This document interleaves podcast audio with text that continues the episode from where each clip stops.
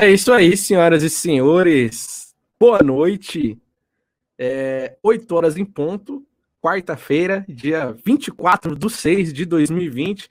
Estamos começando mais um cast dos loucos e você é meu convidado para esse bate-papo de hoje. Então, vai puxando a sua cadeira, vai se achegando, vai deitando no sofá. Se você já chegou do serviço, vai deitando aí na cama descansando mas fica sintonizado no cast de hoje. No cast de hoje a gente vai bater um papo com a Ana Cláudia da Redex e a gente vai falar sobre máquinas de fusão e o TDRs, tá? Recentemente eu lancei lá no Instagram uma enquete, qual, pessoal, quais são as suas principais dúvidas sobre as máquinas de fusão e o TDR? E eu tirei algumas perguntas de lá para a gente poder responder aqui na live hoje para vocês, tá?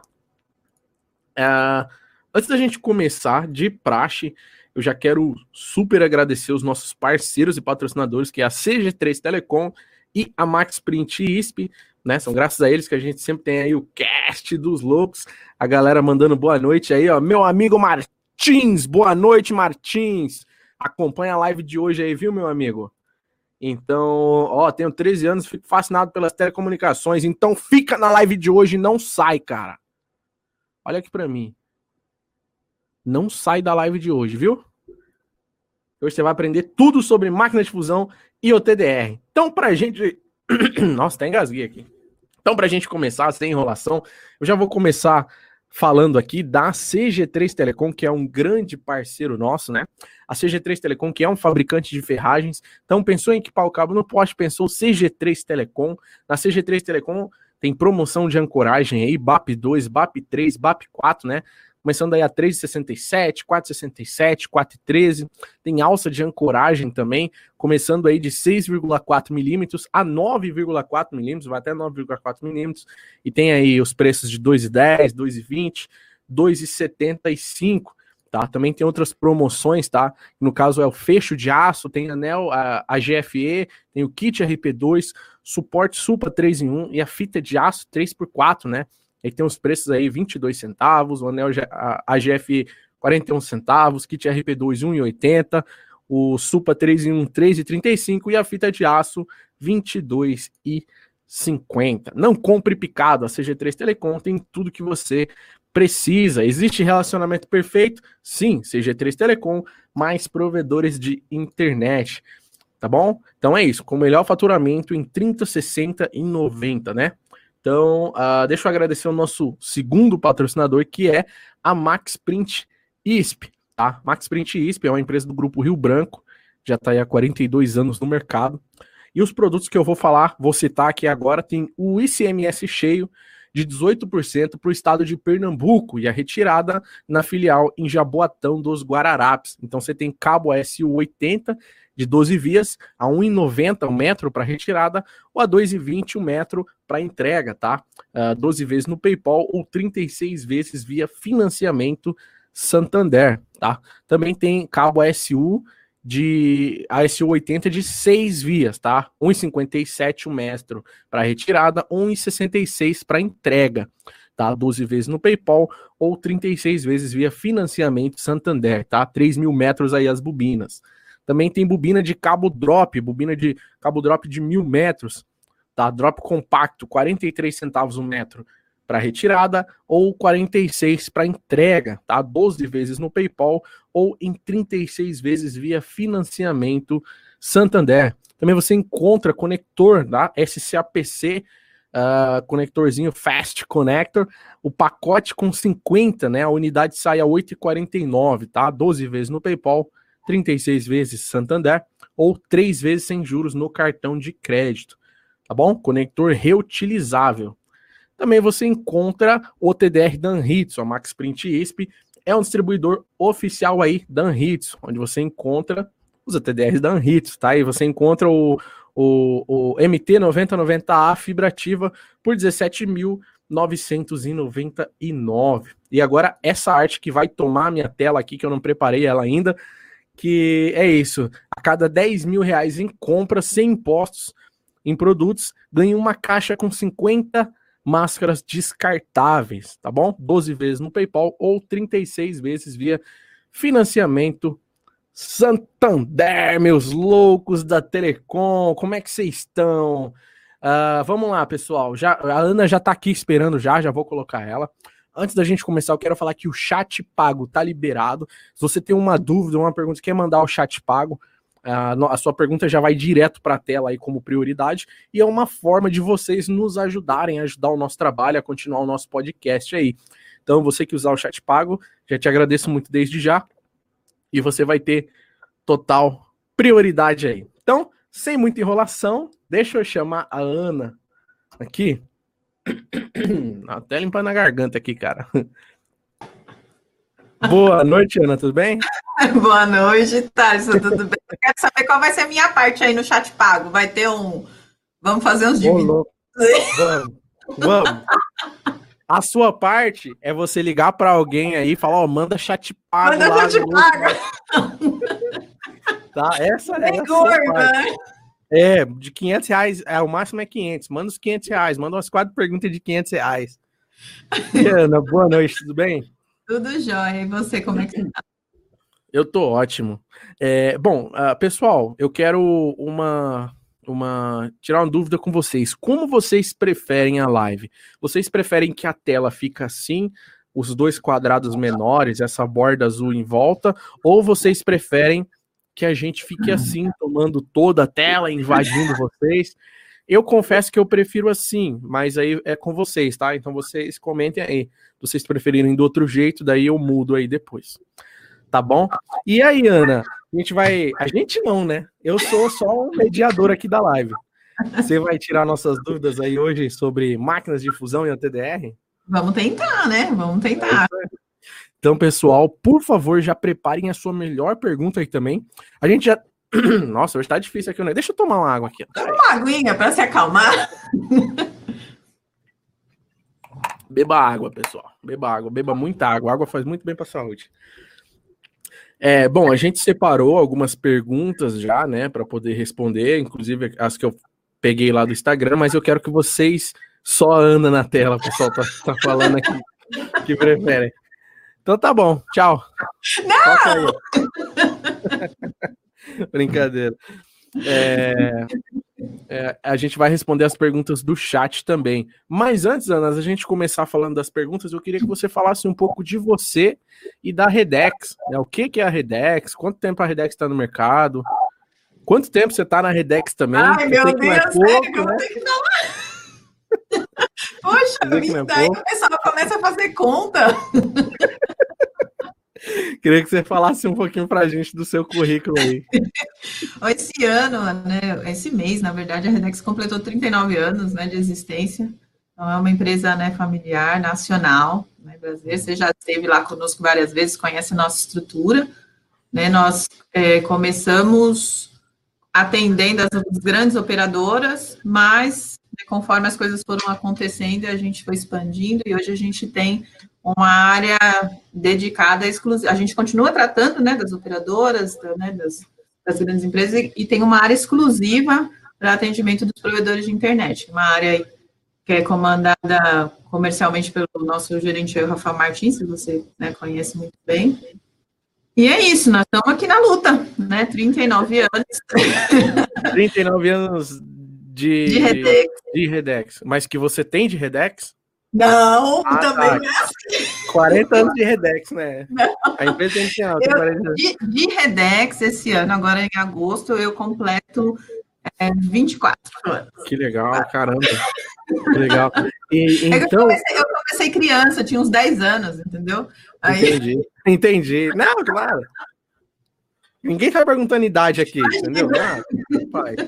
Ô, Ana, então, pô, você é uma pessoa que já está na empresa há muito tempo, assim, já está no mercado, né? Não na empresa, já está no mercado já é 24 anos de Redex, mas aí é, seu contato com o Telecom, seu primeiro contato com o Telecom foi a Redex ou já teve? Não, não foi, um, foi uma, uma anterior, na verdade, né? Que eu saí do curso técnico e fui fazer estágio. E eu fazia nessa empresa, chamava, essa empresa Ecodata já fechou, eu fazia manutenção de Telex. Você sabe o que é um Telex? Eu não faço ideia que é um Telex. Pois é, eu sou da época do Telex, entendeu? Caraca, o que é o Telex, Ana? O Telex era um equipamento pra, de comunicação usado né, há um bom tempo e que depois de, de, né, de algumas evoluções ele saiu de linha. Aí você conseguia mandar textos, né? A gente trocava informações via texto. E depois veio é, o fax, começou a substituir isso. É né, o WhatsApp da época. Mais ou menos isso. Só que era uma comunicação de uma via só. Eu falava, eu escrevia, aí eu dava um comando para você, para você entender que eu tinha parado de escrever, e aí você escrevia para mim. Né? E aí, é, vários modelos que imprimiam e tal. Então, assim, é, já tem um tempinho, né? Cara, o, o meu amigo Carlos também, que já tem um tempinho aí de vida, ele comentou aqui Telecom, da Telecom Academy Brasil, ele falou Telex, Raiz. É. Meu amigo Gustavo Bacala também aí, é da época que tá acompanhando a live. Ô, Ana, então legal, pô, você tem uma estrada aí já no ramo de telecom, tem muito conhecimento. Quando que você teve seus primeiros contatos com máquinas de fusão e o TDR? Olha, quando eu comecei a trabalhar na Redex, a gente trabalhava é, essencialmente, assim, o grande, né, o boom da época era o cobre, né, então trabalhei muito com os, os PCMs, né, os multiplexadores, enfim, badisco, eu entrei na Redex, eu consertava badisco, fazia... sim, sim, muito usado até hoje. Exato, muito usado, era um dos nossos principais produtos, além das ferragens, né, uhum. e conforme as coisas foram evoluindo, a gente foi caminhando, né? Eu, eu sempre trabalhei na área do pós-venda, sempre trabalhei com suporte. E aí a gente foi, né, desenrolando esse, esse novelo. Ah, trabalhamos com a linha ótica já tem uns, uns 10 anos, 10 a 12 anos, acho que uns 12 anos. E foi, foi o meu primeiro contato, assim, né, junto com, com todo mundo praticamente lá da empresa, que a gente começou a, buscar essas, essas opções, essas informações, porque a gente viu que precisava, né, ia ter que colocar essa, essa linha no nosso portfólio, porque as coisas estavam migrando para esse lado. Entendi, Ana. E, bom, no começo a Redex, né? Dúvida assim mesmo, no começo vocês sempre já, já foi as máquinas da Redex ou vocês no início trabalhavam com outros modelos, talvez aqueles que vinham lá de fora, aquelas máquinas grandonas. Como é curiosidade mesmo, como é que eram essas máquinas assim, sabe? Nós fizemos uma pesquisa, né, de fornecedores né, ao redor do mundo aí e elegemos alguns, né, alguns para porque assim, né, muitos anos de, de, de, de estrada, a Redex tinha muito receio de, de associar o nome dela a uma coisa que depois né, não funcionasse, não fosse bem aceita, e aí né, tinha todo esse risco de manchar uma, uma, reputação que sempre foi muito boa. Então, nós fizemos um levantamento de vários fornecedores, né, alguns né, que, que estavam disponíveis, e a Redex foi até esses fornecedores, fez várias visitas, averiguações e testes, enfim, até eleger né, aquele que seria o parceiro, o inicial, o parceiro inicial, e foi essa ideia que a gente começou a vender aí. Então, assim, era, não era a nossa marca, não era a Redex, era uma marca, né, um fornecedor sim, sim. de E aí, ao longo do tempo, a gente foi melhorando essas parcerias, buscando mais, né, mais informação, mais qualidade, até que a gente chegou aí na, na, nas nossas máquinas. Legal. Ô, Ana, e o, o OTDR, ele veio junto com a máquina naquela época?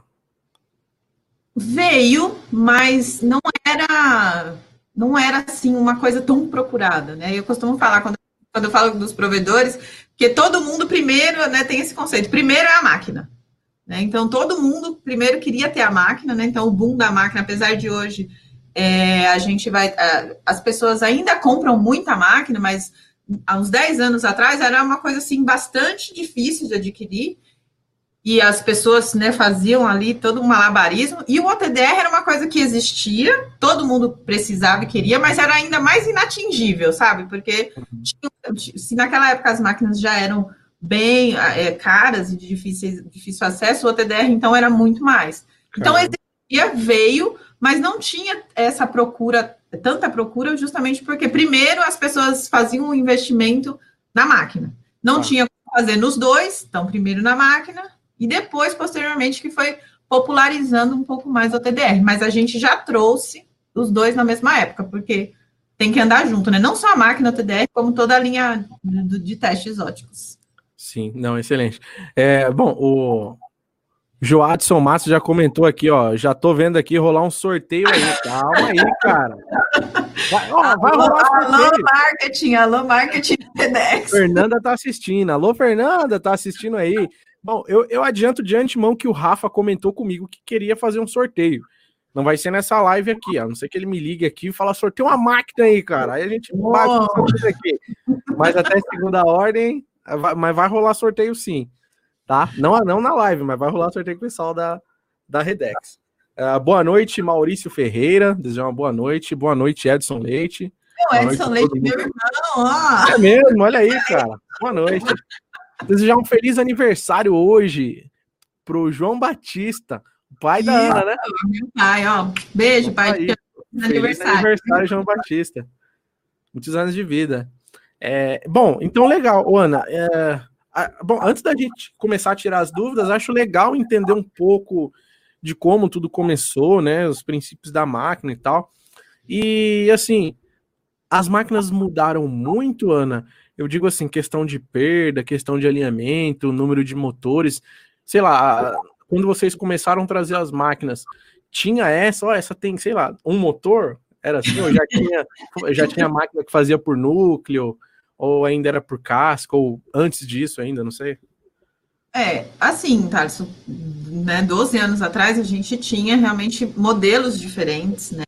Sempre é, eram as mais populares na época eram as alinhamentos por casca, porque eram as mais baratas, né? Obviamente. Gente, aqui no Brasil a gente sempre tem essa questão do preço, né? É, o que você precisa versus o que cabe no seu bolso, né? Então, sempre, sempre existiu isso.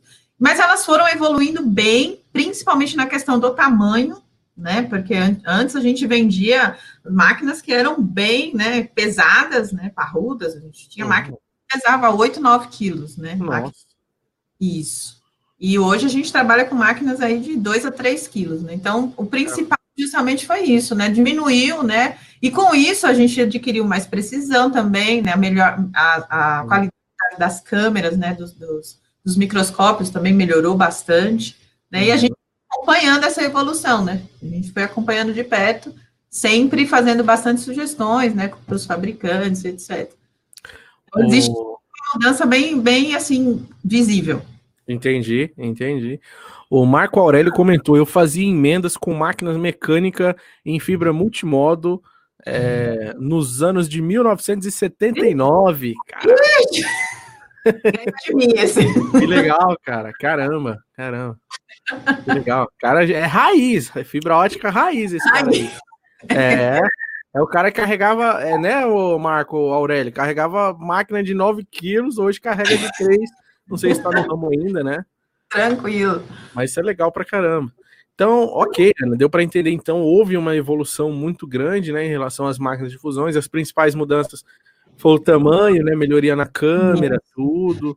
E a gente sempre teve, é, é, é, eu gosto de falar isso, porque assim, o, o nossa, a nossa área, né, a nossa área de pós-venda, ela sempre existiu. Né? Como eu falei para você, quando eu entrei na Redex, eu consertava badisco, porque era um dos equipamentos que a gente mais vendia, então a gente uhum. tinha.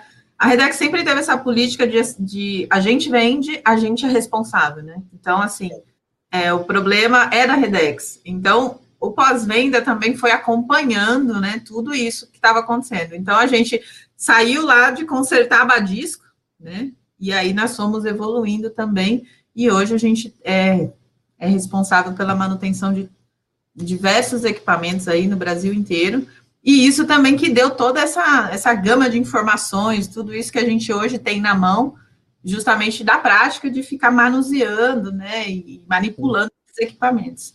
Então, isso também foi bastante legal. Entendido, tá aí. É, bom, eu acho que a gente pode começar então com as perguntas, né? Para começar com as perguntas do Instagram e depois a gente vem finalizando as perguntas que a gente pegou no Instagram sobre máquinas de fusão e o TDR, a gente vem aqui para as perguntas do chat. Tá? Lembrando que se mandou o chat pago, cara, eu paro tudo aqui que a gente tá fazendo, levanto tudo, bato vem de danço, entendeu? De um chat pago dançando, eu danço. Se falar merda, a gente xinga de volta também, tá? Deixar bem claro. É, e... Bom, e é isso. Então, vamos começar com as perguntas do Instagram. tá, Ana? Lembrando, eu só queria deixar a, a Redex também trabalha com manutenções de máquinas de fusão, OTDR, é, tudo, né? Tudo relacionado à fibra ótica. Não só, não só a linha ótica, como a linha de cobre também. A gente tem uma linha, uma, uma linha completa de cobre, né?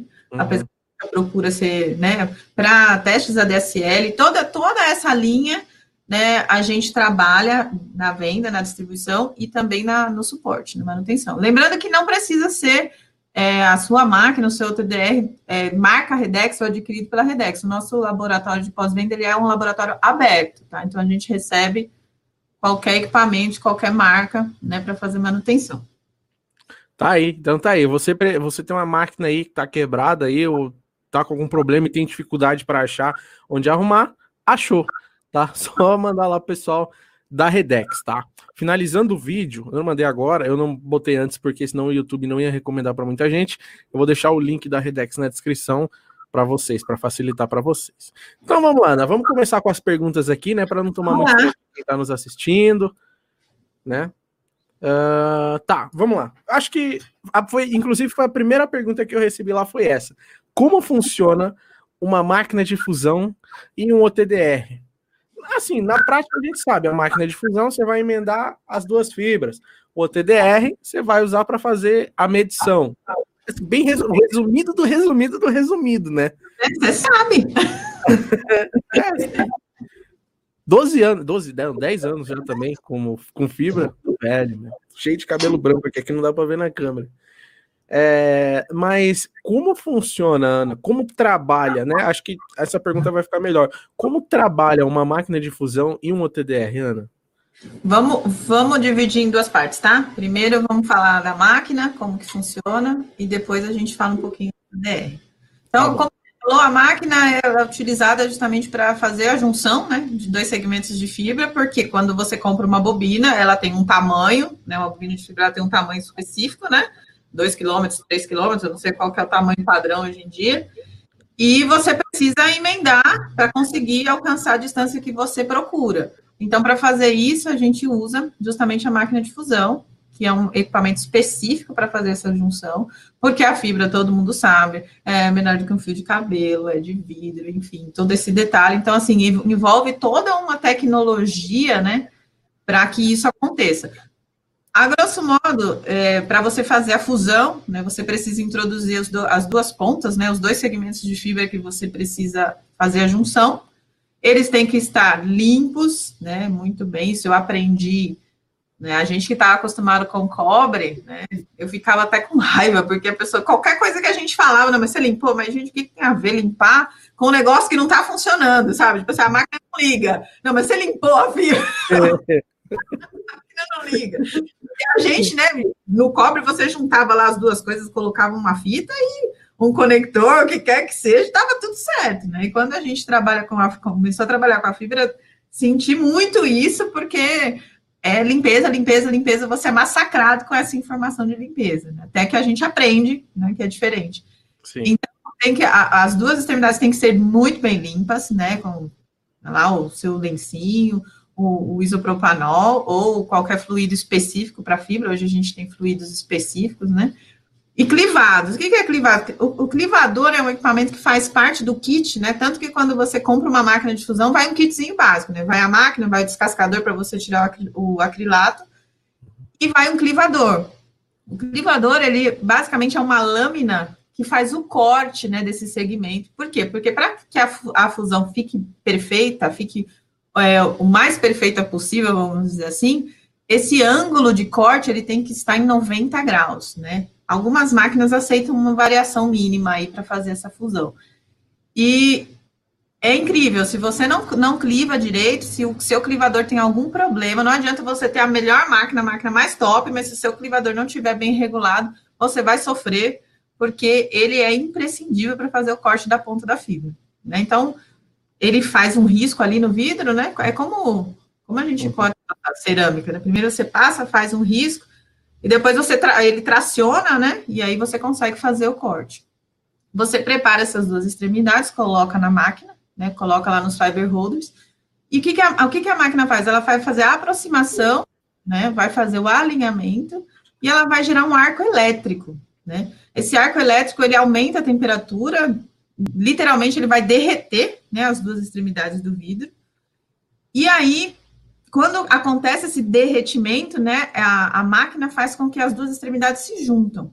Então aí você obtém a, literalmente essa junção. Uhum, Depois disso, você coloca lá no, no, protetor de tubete, que todo mundo já conhece, uhum. e depois vai para a caixa de emenda, enfim, aí já uhum. entra outro... O, du, o duro é fazer uma fusão 0000 e esquecer o tubete. Ah. Mas eu tenho já certeza... aconteceu com você, tá vendo? Ninguém. Várias vezes. É bem isso, né? Não, entendi, deu, deu para entender, ok, assim, detalhado, né?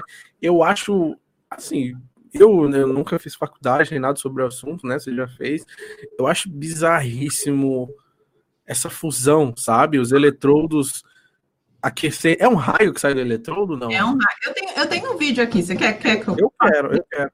É, Nossa, vai ser interessantíssimo.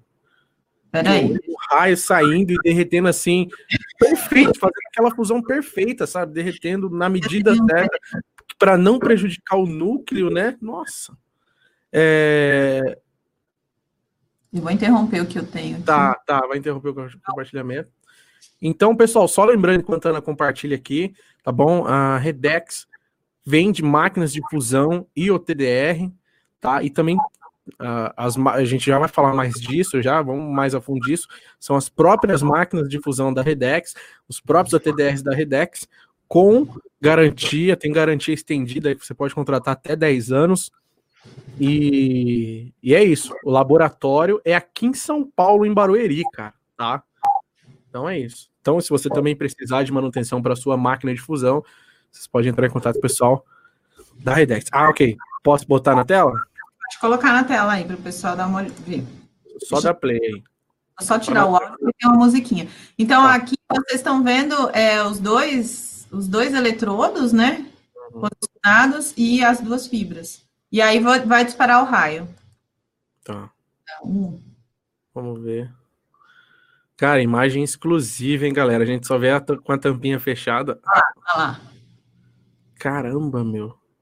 Créditos aí para os meus meninos, Jefferson, Fabiano, pessoal do suporte que fizeram esse, esse, esse vídeo, ampliaram lá na lupa e tal. E... Cara, manda, repro, reproduz de novo aí, que legal. Oh, e o raio fica, né, um bom tempo, né? Olha só. Sim, é, depende da, da, configuração que você coloca, a quantidade de, de milissegundos, para dependendo do tipo de fibra, ele dura um pouco mais ou um pouco menos. Ô, Ana, é, caramba, legal. Deixa eu voltar nós dois aqui. E aí, galera, o que, que, vocês acharam? O que, que, vocês acharam desse videozinho? Que legal, né, meu? Eu nunca tinha visto. Eu sempre vi a tampa fechada, né? Eu é, sempre a tampa fechada. Eu confesso que é a primeira vez que eu vejo. Se é a primeira vez que você vê também, comenta aí. Outra coisa importante é, tá na live, já deixa o like no vídeo. Tá aqui, deixa o like no vídeo, tá bom? Ok. É, a intensidade vai aumentando, parece. Parece que no finalzinho da fusão vai fazendo um clarão, sabe? É que vai, na verdade, não. A intensidade, quando você, quando você vai, coloca a fibra, prepara a fibra, é, acho que todo mundo né, já deve ter reparado que a máquina normalmente ela dispara dois arcos, né? A gente chama um de pré-arco, que a hora que ela aproxima né, as duas extremidades, ela dá um primeiro arco, que é o que a gente chama que é o arco de limpeza, que é para queimar qualquer tipo de impureza que possa ter ficado na, na né, na, na, na, extremidade da fibra. Tanto que às vezes quando você coloca, você vê na tela que tem um fiapinho, alguma coisa assim, aí dá o pré-arco, esse fiapinho desapareceu. E depois ela, ela, dá o arco. A descarga de arco é que aqui a gente viu em câmera lenta e tal, mas é tipo uhum. é, em segundos, né? Então é, é muito rápido. Entendi. E é constante, né? Você seta lá, ela dá essa descarga e pronto. Entendi, entendi. É... Bom, ok. Vamos. Ok, máquina de fusão, todo mundo entendeu? Máquina de fusão, ok, deu para entender. então vamos lá, como que funciona o TDR? Então, o TDR, uma das coisas que, que eu gosto de, de, de ressaltar, Thaleson, quando a gente vai falar sobre isso, é, como eu falei no princípio, e ainda hoje, né, as pessoas priorizam né, a aquisição da máquina de fusão e na hora de, de adquirir o TDR, as pessoas só pensam, ah, não, só vou comprar quando eu tiver um problema, porque eu só vou usar o TDR quando minha, minha rede romper, ou quando tiver um defeito, depois que tiver tudo funcionando, tiver um defeito, e eu ter que né, localizar. E, na verdade, o que a gente né, é, fala é que o TDR ele precisa ser utilizado, precisa ser adquirido antes de você ativar a sua rede, né? Porque é ele que vai te certificar, te dar todas as informações, se o seu nível de, de atenuação né, do, do do enlace como um todo está dentro do esperado, se as emendas que foram feitas estão dentro do aceitável, né? E é também para você ter um histórico, né? Hoje, quando você é, ativou sua rede, ela estava assim, né? Uma determinada forma. Ao longo do tempo, conforme vai tendo a degradação, vai tendo né, os rompimentos, acidentes, etc., essa característica vai mudando. Né? E aí você precisa, você não tendo o histórico, você fica meio perdido com relação né? O que, que, o que, que aconteceu, o que tinha antes, ao que tem agora.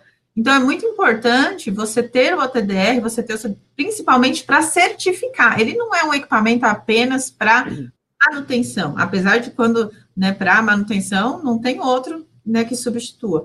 Mas ele é muito importante na hora de você fazer a ativação da sua rede, né? Uhum. Então, isso é uma coisa que as pessoas precisam, né, se conscientizar um pouco mais. Mas vamos falar como funciona, tá? Sim. O OTDR é um pouco, ele é um equipamento muito bem complexo, né? bastante informação. É, o pessoal às vezes pede o treinamento de OTDR, o treinamento dura três, quatro horas, é, é muita coisa, então, é assim, uhum. é falar em linhas gerais, tá? Sim, sim.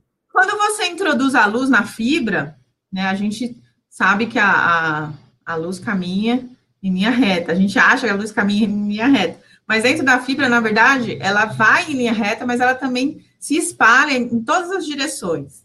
Então, parte do que você está colocando, né, você lança um pulso de luz dentro da fibra, parte desse pulso de luz volta para volta a fonte, né, volta para o TDR. Então, quando ele lança, ele lança e fica esperando o que vai voltar. Então, ele é formado por um, é, por um emissor e um receptor, tudo junto na mesma porta.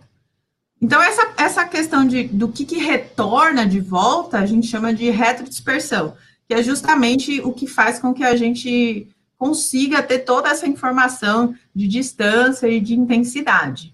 Né? Então, conforme o, o pulso luminoso vai trafegando pela fibra, parte dele vai retornando para o OTDR. E o que, que ele faz? O OTDR escuta essas variações, né? Porque uma hora está voltando numa, numa determinada intensidade encontrou algum obstáculo, alguma coisa, esse retorno ele vai diminuir ou ele vai aumentar. E dependendo do tempo que isso levou, o OTDR consegue dizer para você a distância, né? E, o, e o, o que, que aconteceu, se subiu ou se desceu. Então, isso é tudo ele faz um cálculo matemático para poder verificar.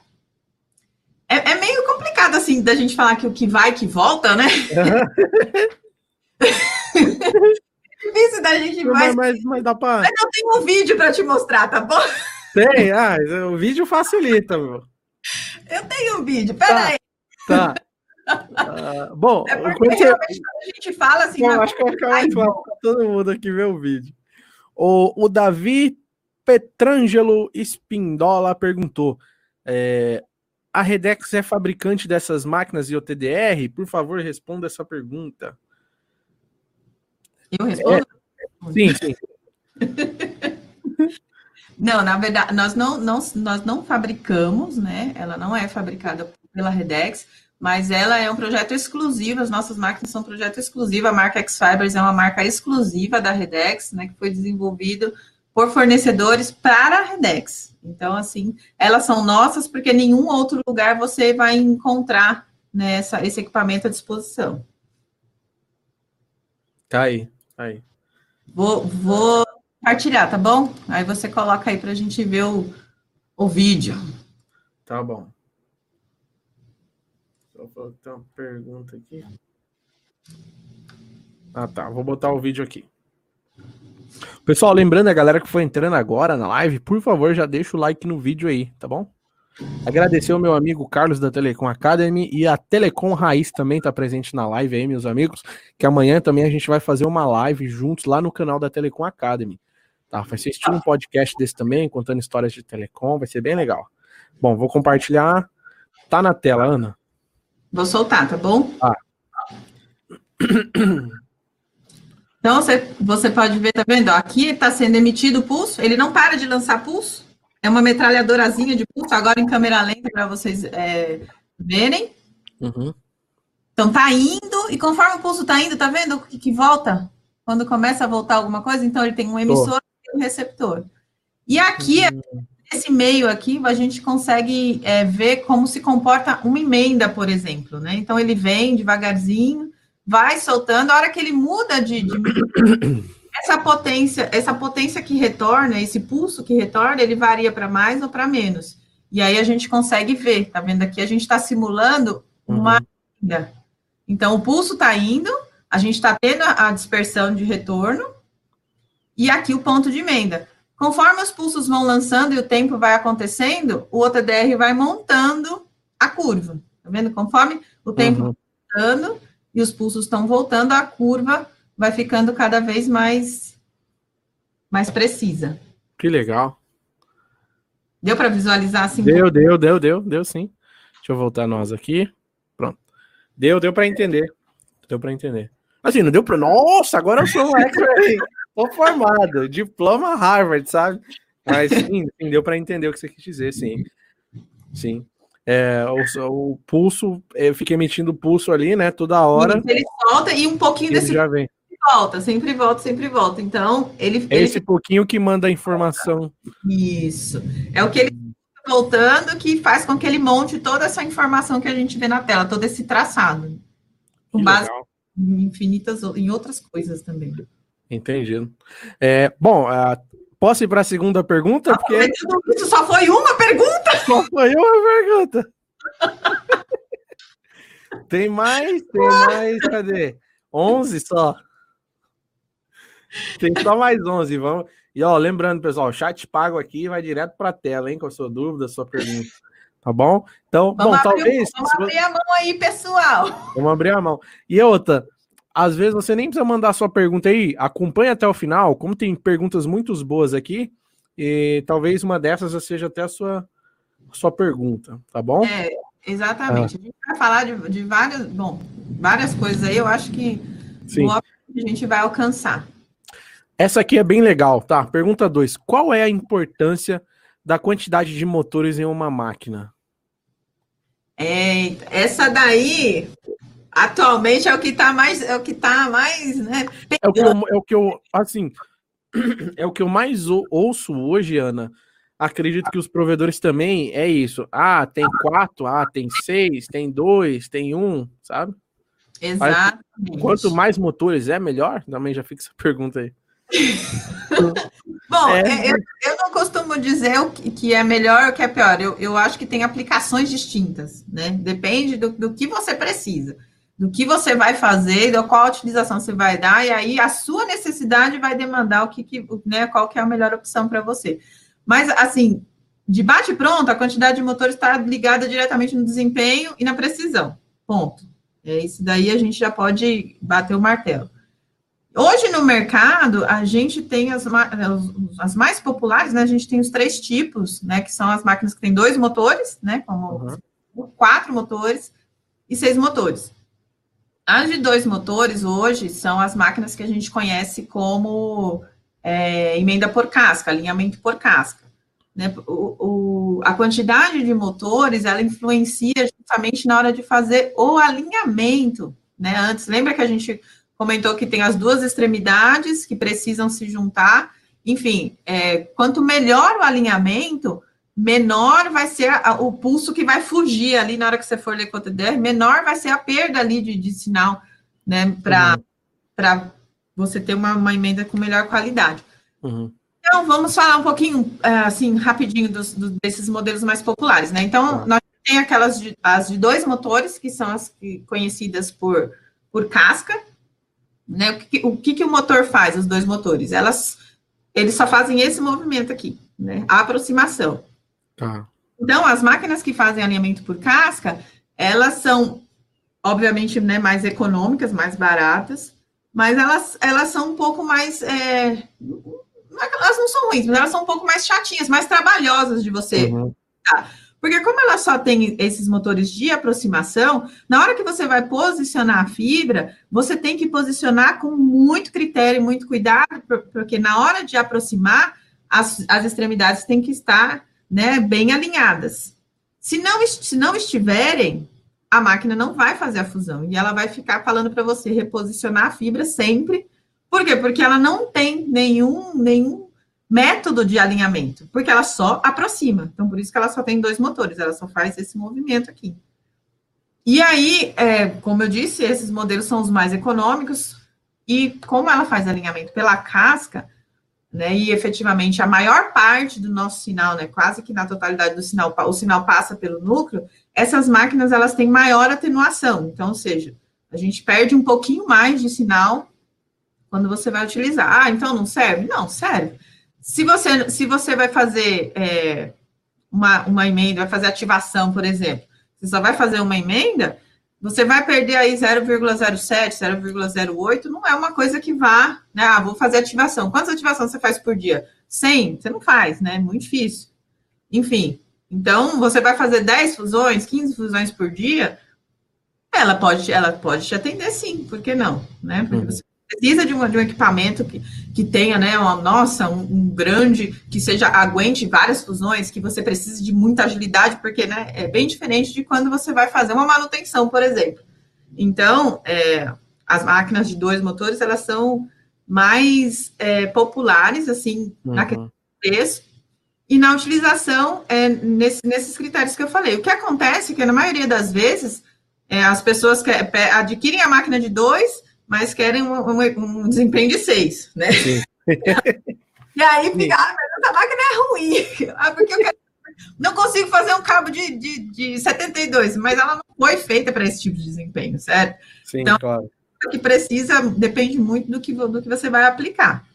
As máquinas de quatro motores, elas, é, é, existem dois tipos, né, hoje no mercado. São as máquinas de quatro motores que a gente considera alinhamento por casca, né, que são as máquinas que a gente chama de V-groove ativo, uhum. e máquinas de quatro motores que são consideradas por núcleo. A diferença entre elas, Thaleson, é basicamente é, o foco, né? O foco é uma coisa que, que influencia muito, muito, muito é, na, na hora de você fazer esse, na precisão, né? Vamos dizer, no ajuste uhum. Do alinhamento. Né? Então, o foco é, mu é, muito importante. Nas máquinas de casca, você não tem foco, praticamente, né? É porque você não tem motor para alinhar. Nas máquinas de quatro, você tem duas posições de foco. Dependendo de onde você olha, de onde a câmera de foco está posicionada, ela pode ser considerada casca, que é o V-groove ativo, ou ela pode ser considerada núcleo, é, dependendo para onde ela está, o foco está sendo ajustado e visualizado. A diferença entre as máquinas de quatro e seis motores é justamente esses dois motores adicionais que eles, eles usam, eles são utilizados para fazer o ajuste da câmera de foco, ou seja, a câmera de foco ela se movimenta, né? Pensa um pouquinho no foco, como se fosse o foco né, da, da câmera fotográfica, a gente não, né, não faz aquele ajuste assim. Uhum. Sim, sim. Na imagem. Uhum. Então, basicamente, os, os, dois motores adicionais nas máquinas de seis, eles fazem isso, né? Uhum. Então, é, você tem uma maior precisão, porque em diversas situações você vai precisar, você vai, o, os núcleos podem, quando os núcleos são diferentes, você tendo essa, esse ajuste do foco, a máquina consegue entender essa diferença de núcleos, e aí ela consegue ter um desempenho melhor com base nessa informação a mais. Ela tem mais informação para se auto, para se ajustar e para fazer essa, essa fusão. Tá aí, sim, entendido, entendido. É. Pessoal, coisa, ah, tá, espera aí, tá. todo mundo precisa comprar uma máquina de fusão de seis motores, né? Que é uma das, das suas uhum. perguntas aí. É, não, não, nem todo mundo precisa. Uma porque elas são extremamente caras, né? Lembrando só que eu, quando eu digo seis motores, eu estou falando de motores de alinhamento, alinhamento e foco. Tem uhum. máquinas que mais de seis motores, mas os, os outros motores são utilizados para outras funções dentro da máquina. Então, a gente não conta, tá? A gente está contando aqui os motores utilizados para fazer o alinhamento e ajuste de foco. Então, é, as máquinas de seis motores, elas vão fazer muita diferença para você quando você for trabalhar em backbone, que são aqueles enlaces muito grandes, né, lá 150, 200 quilômetros, uhum. porque quando você trabalha com backbone, qualquer décimo né, de dB que você economize vai fazer diferença para você lá no final. E quando você trabalha com fusões de fibra com fabricante distinto, né? Ah, eu compro compro na promoção. Compro hoje eu comprei essa bobina desse, desse cara, aí na próxima uhum. mês eu uhum. compro outro. E aí, principalmente quando você vai fundir uma, um, o fim de uma bobina de um fabricante com o início de uma outra bobina de outro lote. Então, vai ter tem uma coisa que chama concentricidade do núcleo, que, que tem muito a ver. Se você não, não, se eles não forem concêntricos, você vai ter uma atenuação maior, né?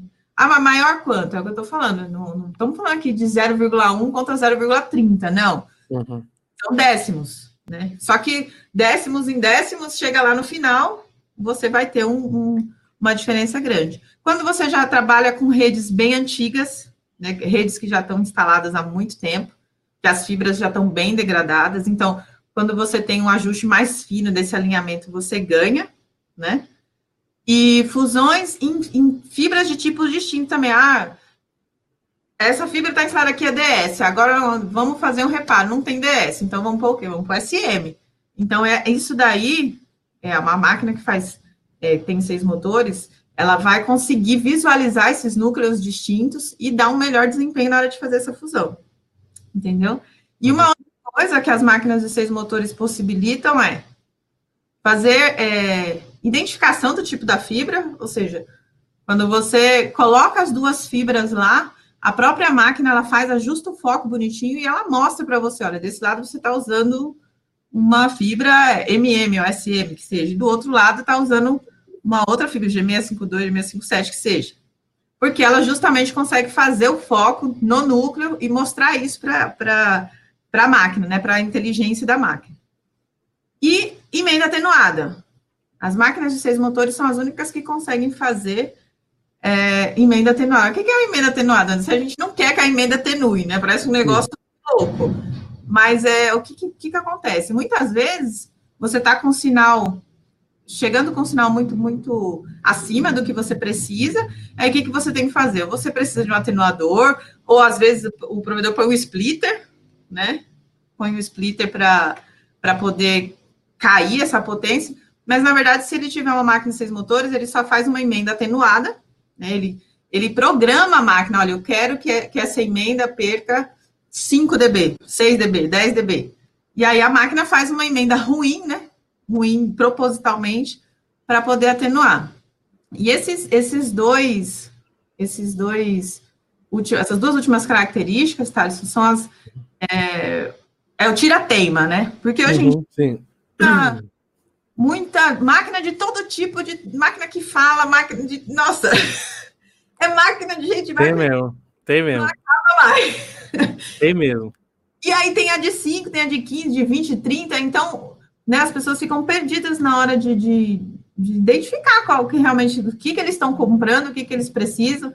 Então, se você identificar a sua necessidade, ah, de dois não me atende, e eu quero uma de quatro, ótimo. Então, vê groove ativo ou núcleo, escolhe e compra. Ah, eu quero uma de seis, ok. Então, garanta que você realmente está comprando uma máquina de seis que te entrega seis, né? Então, é, para você tirar a prova é isso. Emenda atenuada, as máquinas de seis motores são as únicas que podem fazer e identificação do tipo da fibra.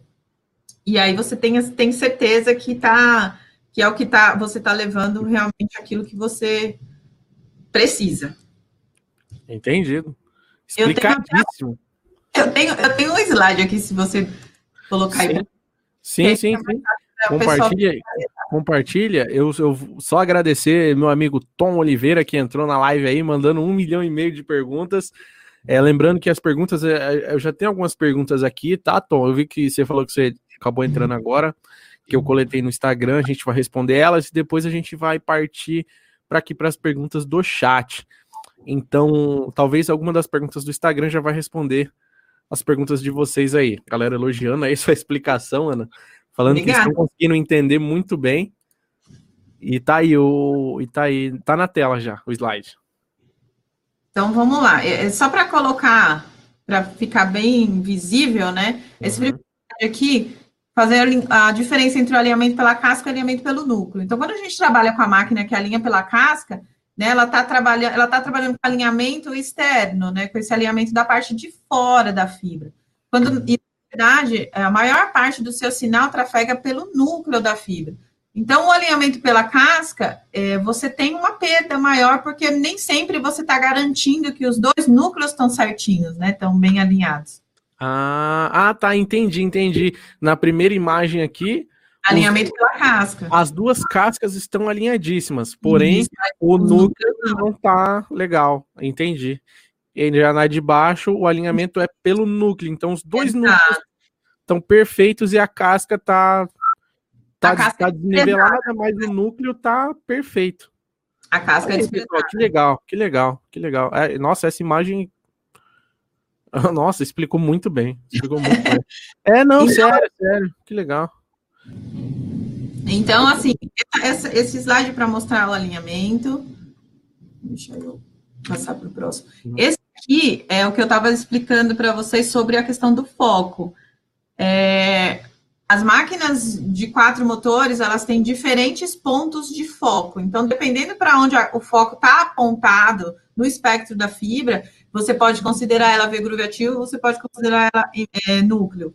Então, aqui, quando você vê o, o ponto de foco do core, é aqui, né? Não sei se vocês conseguem. O mouse aí, não?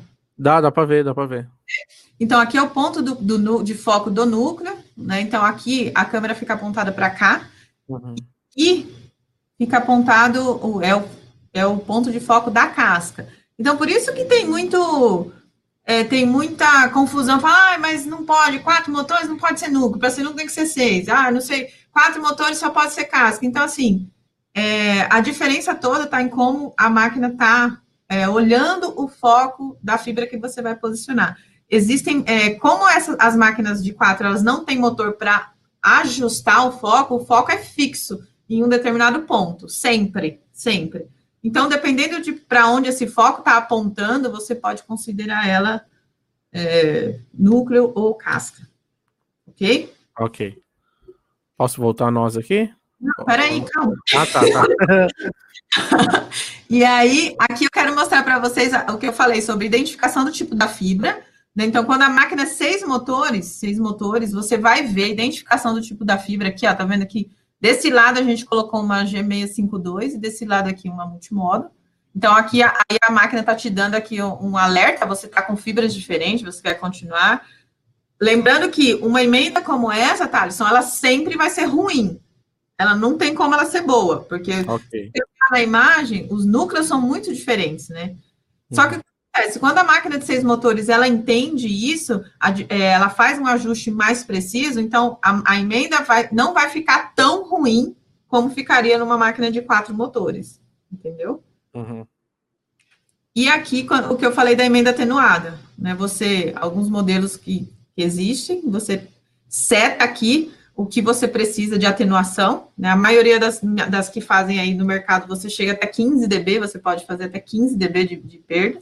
Caramba. E a máquina vai te dar, tá vendo aqui, uma emenda ruim, né? Justamente para você alcançar aqui o que você deseja de, de atenuação. Certo. Inclusive, a gente, num dos vídeos que eu soltei apresentando as máquinas aí, no finalzinho, a gente mostra a máquina da Redex fazendo a fusão atenuada, né?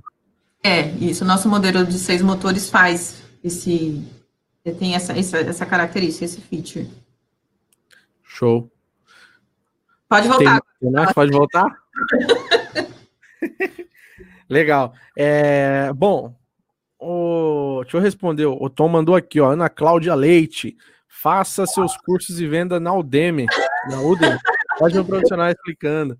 Cara, esses conteúdos você encontra. Tem, tem diversas palestras. Meu, tem muito vídeo no YouTube com a Ana palestrando dando essas aulas gratuitas aí para vocês. Igual aqui agora, aqui no canal Loucos da Telecom, tem Ana em vários eventos fazendo palestras aí. Procurem a página Loirão da Telecom. Procurem, procurem. Depois, não procura agora. Não, deixa que eu, eu, na próxima pergunta que a Ana estiver falando, eu coloco a página dela aqui para vocês. Oh, meu Deus. Era no assunto. Vamos bombar a página da Ana lá. Quem criou a página, Ana? Olha, o, você tem, o... Você tem cara de Rafael. Hã? Você tem cara de Rafael. Não, então, o Lourão do Telecom, na verdade, o que acontece? Mandar um beijo aí pro Fabrício, Fabrício, provedor lá, de, lá do Rio de Janeiro, meu cliente. É, ele começou, foi um cliente, na verdade, que colocou esse nome, né? Ele ah, comprou tá. equipamentos da gente, né, da Redex, e sempre que ele tinha alguma dúvida tal, ele queria, ele falava comigo. E aí um dia alguém foi atender, ele falou assim: "Não, eu quero falar com o Lourão. Cadê o Lourão? Cadê o Lourão?" então, em todo lugar que ele me vê, ele chamava de Lourão e falava do Lourão, enfim. E aí, né, quem, quem resolveu criar lá na Redex mesmo, tiveram a ideia, falou, não, vamos criar a página do Lourão. O Lourão tá famoso, o Lourão vai ficar enfim, mas começou com uma brincadeira. Hoje é uma página que a gente coloca curiosidades, algumas coisas engraçadas lá, né? E alguns conteúdos também. Mas foi começou numa brincadeira, na verdade. Tá aí, tá aí ó, página Loranda Telecom, assiste lá. Tem, tem bastante coisa, né? Tem bastante aula também, deve ter palestra, tem tudo lá. E é, depois... no YouTube também tem todas essas, a maioria das palestras que a gente dá, a gente faz a. Nas mídias sociais da Redax também. Tá aí. Então, bom, é isso. Deixa eu mais uma vez, pessoal, lembrar um grande salve e um abraço para todo mundo que está no chat. Temos 74 pessoas agora nos assistindo. Isso é muito bom. Dora Marques, não sei quem é Dora Marques, mas comentou aqui, ótima explicação com esses slides. Deve ser a filha da Ana. Desses 74 pessoas, é tudo parente da Ana aqui, ó. Oi, gente. É assim, né? O Martins, eu sei que é meu amigo da Angola lá. Ô Martins, ó, já chegou a caixa aqui já com seus produtos, tá? Em breve estamos despachando para aí. Então, é, bom, vamos para a terceira pergunta, né? Nossa, a gente vai, vamos evoluir mais. Uma hora de live, é com você aí, meu. Uma hora de live. Já, é, sem pressa também. Ó, então vamos lá, pessoal. Vamos tirando todas as dúvidas aqui do meu, das minhas perguntas, depois a gente vai para vocês, né? A, a terceira pergunta: com quantas fusões pode trocar o eletrodo? Ah, tá. Hum. Bom, o eletrodo, como a gente explicou lá no, no, no, início, né, é o que justamente dá a descarga, dá o arco, né? E conforme você vai, vai utilizando o eletrodo, ele vai criando uma crosta, né? Um, um resíduo, e aí ele vai perdendo, né? Vamos dizer assim, a vida útil. Mas, assim, é uma, é uma característica que cada fabricante de máquina tem e, e faz a própria indicação. Não, não tem um, um valor geral para todo mundo. Normalmente, normalmente, aí, em torno de 3 mil fusões, 2.800 fusões, você já começa a, a, perceber que você vai ter emendas mais atenuadas, né? Mesmo a máquina mostrando lá um determinado valor, quando você vai passar outra DR, o valor está bem maior do que você espera né? Aí você faz o teste de arco para fazer a calibração, você vê que a potência está tendo que ser aumentada cada vez mais. Então, já são sinais de alerta de que você precisa prestar atenção no eletrodo. Mas hoje, Thaleson, a maioria das máquinas tem um tem contador, né, para isso, e quando começa a chegar perto desse número, ela dá aquele aviso, olha, tem que trocar o eletrodo, tem que trocar o eletrodo. E aí Mais você... ou menos 3 mil, do, do, de 2.800 a 3 mil fusões. 3.200, tem alguns modelos que chega a 4 mil, aí vai depender muito do, do, da fabricante, da marca do equipamento. Tá aí, respondido, né? Verifique com o seu fabricante. Então, vamos lá, quarta pergunta, né? Essa quarta pergunta eu acho até interessante. É, qual o melhor OTDR do mercado? Acredito que a gente possa, possa reformular essa pergunta, né? Porque acho que não existe um. Deve existir um melhor, mas qual o melhor o TDR para minha necessidade, né? É. Então, em vez de eu comprar o melhor OTDR do mercado, como eu encontro o melhor OTDR para minha necessidade? Exato, boa. Qual que é o melhor, qual o melhor OTDR do mercado? É difícil, é uma pergunta muito é relativa, é trick, né? É uma pergunta trick. Não dá para, não tem como a gente saber por quê. É, a gente costuma fazer uma analogia né, com, com os carros, né? Vamos usar os carros. Qual que é o melhor carro do mercado hoje, considerado o carro o melhor carro? Sei lá, Ferrari. Ferrari, né? Ferrari, uns Porsche da vida. Considerado o melhor carro do mundo. Eu queria ter uma Ferrari, você queria também, Thales? É, eu tenho ali, mas. Só que assim, a Ferrari tem dois problemas, né?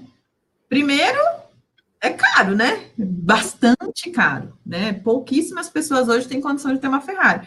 E outra, assim, alguns modelos de Ferrari, né? Olha a minha que... Ferrari. tá certo. É vermelha, né? Vermelha. É, então, e assim, primeiro problema é que a Ferrari é extremamente cara, né? E o segundo problema, assim, é uma, alguns modelos né, lá da Ferrari, eles são aqueles modelos mais compactos, mais top, só cabe duas pessoas. Se você tem uma família com seis pessoas, faz o quê? Compra três Ferrari? Né? Compra então... um Fit. Respondendo o nome do Rafael Martins, compra um Honda Fit. Então tem a ver mais com o que te, exatamente o que você falou, o que melhor te atende, né? O que melhor te atende.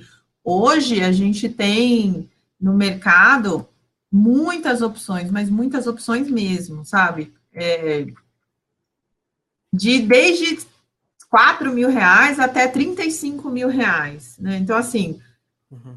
a, você pode comprar, não é todo mundo que pode comprar um OTDR de 35 mil reais, ah, então quer dizer que nenhum dos outros serve? Não, todos os outros servem também, né? Vai depender muito da aplicação, do, de como você vai é, é igual você não vai comprar Ferrari, vai comprar um Gol, sei lá, um Fit, né, que seja. Uhum. Que vai te levar para o mesmo lugar, da mesma forma, né? Pode ser que você é, não tenha a mesma velocidade, não vai chegar tão rápido como né, dirigiria Ferrari, mas você vai ter sim né, uma, a, mesma, a mesma finalidade, o mesmo destino você vai conseguir alcançar. Então, é, precisa sim entender qual é a sua necessidade, né? O que melhor te atende para depois saber é, qual é a, o investimento que você tem condição de fazer nesse momento, né, no momento da aquisição, e fazer um, aí o melhor custo-benefício para atender. Então, eu não diria que existe o, o melhor OTDR do mercado, eu, eu acho que existe o OTDR que te atende, né, e não te quebra na hora de você comprar. Tá aí. Então, é, bom, e, então fica a dica, liga na Redex e conversa com um dos vendedores que ele vai conhecer a sua necessidade, explique a sua necessidade, daí ele vai te indicar o melhor modelo de OTDR para você que vai te atender. Agradecer meu amigo da McCoy Net Telecom, mais uma vez presente na live aí, comentando bastante, tá? Agradecer o Alexandre Oliveira também, mais uma vez. Daqui a pouco a gente vai para as perguntas aqui do chat, tá, pessoal? Posso ir para a próxima pergunta? Bora! Então vamos lá. Uh, ó, eu quero saber se o Gustavo Bacala tá na, tá na live. Ô, Gustavo, se você tiver. Não, cara, se você não tiver na live, a gente não vai ler sua pergunta. Não, a gente vai ler porque a Ana. uma mega pergunta para ela. Mas vocês vão ver a pergunta que o cara fez, cara. E, ó, por favor, você que está nos assistindo, então batemos aí 80 pessoas simultâneas. Por favor, compartilhe essa live com seus amigos aí, tá bom? E os adesivos, galera que tá pedindo adesivos, vocês encontram na loja, na nossa loja online, Loucos da Telecom. Fica aqui na live que eu vou jogar no, no chat aqui para vocês, não se preocupa não, não se aveste não. Então tá, uh, vamos lá. Ana, a quinta pergunta. O que acontece com a máquina de fusão quando ela desalinha? Esse eu vou falar uma coisa para você. É o campeão de atendimento no suporte. A máquina de fusão desalinhou. É, é o, assim, por dia a gente deve receber um, uns 10 a 20 chamadas de, ai, ah, minha máquina de fusão desalinhou, e assim, não estou falando de máquina Redex, tá? Estou falando de máquina no geral, de todos, todos os modelos que a gente tem. Porque a gente atende lá no WhatsApp do suporte qualquer, qualquer cidadão com a máquina de fusão que esteja em desespero. pode entrar em contato com a gente que a gente tenta te salvar, viu? Para não deixar você na mão na hora de, de utilizar. Aí, Tades, para a gente falar disso, eu queria que você colocasse claro. imagem na tela aí. O que, o que, que, causa o desalinhamento? Lembra lá no começo que eu falei que quando a gente saiu do cobre para trabalhar com a fibra, e aí todo mundo enchia a minha paciência e falava limpa, limpa, limpa, limpa. Então, normalmente, Sim.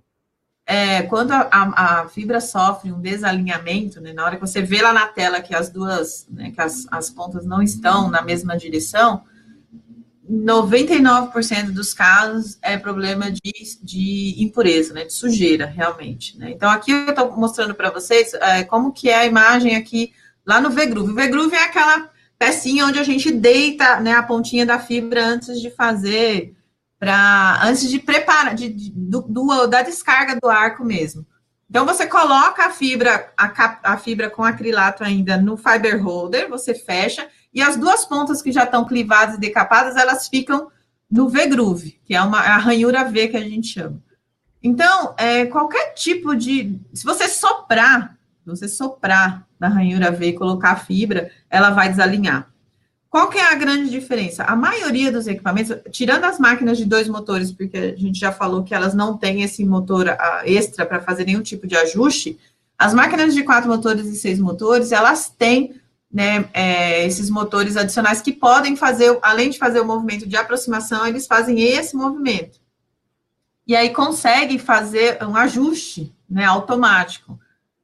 Mas às vezes isso não acontece. Por quê? Porque mesmo para fazer esse ajuste automático, o motor tem um limite, né? Então não adianta você colocar a fibra lá em cima e querer que o motor puxe, porque o motor ele tem né, um, um determinado alcance. E o que acontece? Muitas vezes, quando a, a, colocar ali uma partícula de poeira ou algum um fiapo lá do. Às vezes tem pessoa que limpa a fibra com algodão, né? E às vezes fica lá um fiapo de algodão. Na hora que você vai colocar a, a fibra no V-Groove, esse fiapo desloca a fibra de uma forma que o, o motor não, não consegue puxar.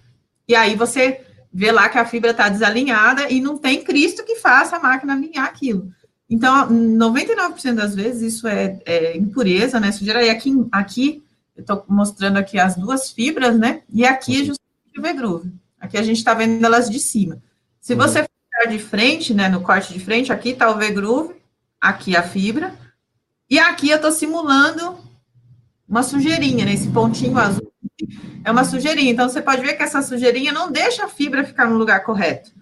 E aí acontece justamente isso daí, o desalinhamento. Como que a gente conserta isso? Se o motor não consegue fazer, não tem esse alcance, eh, não tem jeito. É limpar, limpar, limpar. Limpar o vegru, limpar a fibra, uhum. para poder trazer ela de volta né, para o. Ô, Ana, a gente consegue, eu, vai, técnico de campo aqui, consigo fazer essa limpeza ali consegue. na hora? Uhum. Para limpar o V-Groove, Thales, normalmente a gente, a primeira coisa que a gente faz é pegar a própria extremidade da fibra, essa que você já clivou, que tá sem acrilato bonitinho, e você passa ela na ranhura, porque ela cabe certinho na ranhura. Então você pode passar ela na ranhura, e aí qualquer coisa que tiver imperceptível ali vai sair na ponta da fibra, e aí você prepara a fibra de novo, óbvio, né? Você, você sujou ela ali no V-Groove, aí você precisa preparar ela de novo. Mas normalmente, quando você passa a própria fibra na ranhura, você consegue tirar né, toda, toda essa sujeira que tiver. Uhum. Então sempre fiz certo, então. Achei que estava errado passar a fibra. Você nunca sobrou, né? Certeza que você nunca sobrou. Não, nunca quebrei. Meu, sempre, sempre. Nossa, isso acontecia direto, direto. E, e assim, meu, qualquer sujeirinha a gente não vê mas ela tá lá e já implica já na fusão, né? É, é uma coisa assim, o asseio, quando você está trabalhando com fibra ótica, é um negócio que beira a chatice, mas é a realidade, senão hum. você tem muitos problemas. E às vezes a gente fica imaginando assim, ah, mas o que, que isso vai influenciar? Influencia sim. Influencia. É, ok, podemos ir para a próxima pergunta? Podemos. Show. Pode tirar, pode é, tirar. Tá, tirei. Galera, antes de ir para a próxima pergunta, deixa eu falar para vocês. Estou mandando um link agora aqui que eu tô fazendo uma rifa, cara, de um OTDR. Ainda não é o TDR da Redex, não, mas a gente vai chegar lá, tá? Uh, se vocês puderem nos ajudar na nossa rifa, tá? Eu botei o link agora no chat para vocês. É uma rifa de um OTDR, também tem um kit de fibra, mas eu mandei somente a rifa do, do OTDR para vocês aí tá bom? Se vocês puderem dar essa força para nós e nos ajudar a preencher logo essa rifa aí, tá? É nós, tamo junto e valeu. Rifa do OTDR. Participem da nossa rifa. Então vamos lá. Eu vou aqui para a pergunta do Gustavo agora, tá? A pergunta do Gustavo foi a única que foi assim, é, dado nome e sobrenome, né? É, meu, caramba. É tipo, meu, quem fez, quem fez essa pergunta? Como assim? Gustavo Bacala. Grande parceiraço aí. Então, mais uma vez, galera, é... participem da nossa rifa aí, ó. Tom que comenta pra caramba, participa da nossa rifa aí. E todo mundo aí. Quem sabe você pode ganhar um TDR aí, tá bom? O link aí tá na descrição. Então, ok. Próxima pergunta, sexta pergunta aqui.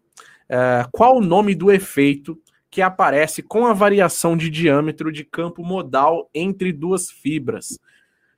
Vou repetir. Qual o nome do efeito que aparece com a variação de diâmetro Peraí, até eu me perdi. Qual o nome do efeito que aparece com a variação de diâmetro de campo modal entre duas fibras? Tempo. Questão Tempo. A. Olha, é, abraço aí para o Gustavo, viu? Amigo nosso lá, Marco Antônio, Heitor. Obrigado pela sua pergunta, viu, Mar é, Gustavo? É o seguinte, Thalisson, antes da gente falar da, do efeito, da variação, a gente precisa tentar, vou tentar explicar para vocês, assim, em linhas gerais, o que, que é esse diacho de diâmetro de campo modal, né? Que é uma coisa que eu acho que né, poucas pessoas comentam e falam, é uma coisa que influencia bastante né, na hora da gente ter uma perda, uma atenuação. É, quando a gente é engraçado dizer isso, mas quando eu, a gente estava explicando, eu falei que, as, que o, o, o, sinal na a trafega, na maior parte, né, é pelo núcleo da fibra. E por que, que a maior parte? Porque uma parte desse sinal, acreditem ou não, ele também passa pela casca. Uma pequena parte, mas ainda assim, né, uma parte. Então, é, Coloca lá para mim, tá, Alisson? Tá. A, apresentação. Tá. Então, quando eu, eu coloquei aqui para vocês verem uma, uma especificação técnica de uma fibra monomodo qualquer, tá? De um fabricante qualquer. Então, aqui vocês veem que tem essa, essa informação aqui, ó, diâmetro de campo modal. E aí vocês vão ver aqui que é tem valores distintos, dependendo do tipo de fibra, e também valores distintos de acordo com o comprimento de onda. Então, o que, que acontece? Essa imagem dá para vocês entenderem um pouco melhor. Quando o sinal está trafegando aqui pelo núcleo, ele gera um campo né, que acaba fazendo com que parte dessa luz também trafegue pela casca. Não é, é uma quantidade Assim, boa parte continua passando pelo núcleo, mas uma pequena parte ainda passa pela casca. Sei lá, se a gente fosse colocar em números, vamos lá, 15%, 85, 15, vai, alguma coisa nesse sentido. É bastante. É. Eu achei que era tipo 1%, sei lá. Não, sabe? não é. Uhum. Então, assim, quando a gente fala do, do, na verdade, o diâmetro do campo modal, efetivamente é o seu campo de transmissão de sinal, né? Então, porque assim, o núcleo, apesar das fibras todas serem SM, GME5C, A2, A1, B1, B, enfim, o núcleo delas é sempre o mesmo, 9 barra 125. O que muda entre é, nelas é justamente o diâmetro do campo. Então, o sinal ele não trafega somente pelo núcleo, porque aí a gente não teria problema nenhum. O sinal ele trafega dentro desse campo modal, que é núcleo mais um pedaço da casca. Entendeu? Uhum. Deu para entender um pouquinho? Sim, sim, sim, claramente. Então, quando a gente é, procura fazer a, a, quando a gente faz a junção de duas fibras distintas, como eu coloquei aqui, né, se a gente for fazer G657A1, por exemplo, com G657, sei lá, A2, você vai ver que tem uma diferença de campo modal. Uma, uma tem um campo modal de 9 e a outra tem um campo modal de 8,5. Então, você vai ter né, você vai ter um, um, desalinhamento, né, porque os campos são diferentes, né? Então, aqui, é, eu coloquei essa, essa imagem para vocês visualizarem um pouco melhor. Se você tem uma fibra que tem um campo modal né, de 10 micrômetros aqui, e você. Estamos falando aqui do mesmo tipo de fibra, eu não estou falando de fibras diferentes. As duas fibras são fibras monomodo, ok? Uhum. Então, a outra tem 8 micrômetros de campo modal, apesar delas terem o mesmo núcleo, você vai ter aqui uma perda, né, na, na nesse sinal. De 10 para 8, a gente está falando aí de né, uma, uma perda pequena, mas ainda assim você tem. Então, na verdade, a nossa preocupação na hora de você fazer é, a junção, o alinhamento, não tem que ser só com o núcleo. Na verdade, o que a gente tem que buscar é o ajuste perfeito dos campos modais, né? Então, quando ele fala aí qual é o efeito, isso acaba causando é, uma dispersão que a gente fala. Na verdade, o termo é dispersão intermodal, mas ele é mais aplicado para as fibras multimodo, porque elas têm índice de grau, índice, enfim. Então, não, não, não vamos entrar nesse mérito, mas o, a, serve para a gente poder exemplificar. Então, você acaba tendo aí uma dispersão entre os campos modais diferentes, né, que acaba gerando aí uma, uma atenuação um pouco maior. Legal, meu. Principalmente é, nas macrocurvaturas, tá? Quanto maior a dispersão do campo modal, quanto maior essa diferença entre os campos modais, é, maior vai ser a sua atenuação na, na macrocurvatura. Que legal, Ana. Então, cara, que legal não, que foda. Já, tipo assim, que caralho, resumindo, é. Porra, porque, tipo assim, quando eu for comprar fibra, então, eu tenho que. Eu tenho que ver até isso. Exato. Tá lá, vou voltar aqui para você ver, ó. Tá aqui no campo, no, no, no Caramba. exóticas aqui. Você é, vai ter lá é, a, o tamanho do revestimento. Vai, nas fibras monomodo, de, às vezes nem tem a, a, informação de tamanho de núcleo, diâmetro uhum. de núcleo. As pessoas seguiam pelo diâmetro do campo modal. Caramba, caramba, que legal, meu, que legal. Então é isso. Então já fica a dica aí. Quando você for comprar a sua fibra, procure, se você tiver, já, se você tiver usando só um modelo de fibra, aí ok, mas aí se você trocou de fabricante, né, Ana? Seria por legal é. ver. Por isso que tem toda essa gama aí de A1, A2, a fibra que é, sofre menos com a curvatura, umas que sofrem mais justamente porque estão levando em conta é, esse, esse, o campo modal. Como é que acontece? Que legal, meu, que legal. Tá aí, já fica a dica também para vocês, provedores aí.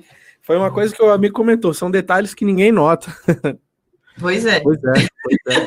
é bom, respondida a pergunta do Gustavo? Por isso que eu perguntei quem fez a pergunta, porque assim, ninguém nota, né? Difícil. É, Sim, perguntaram com relação a esse tema, né? Então, por isso que eu fiquei curiosa de saber.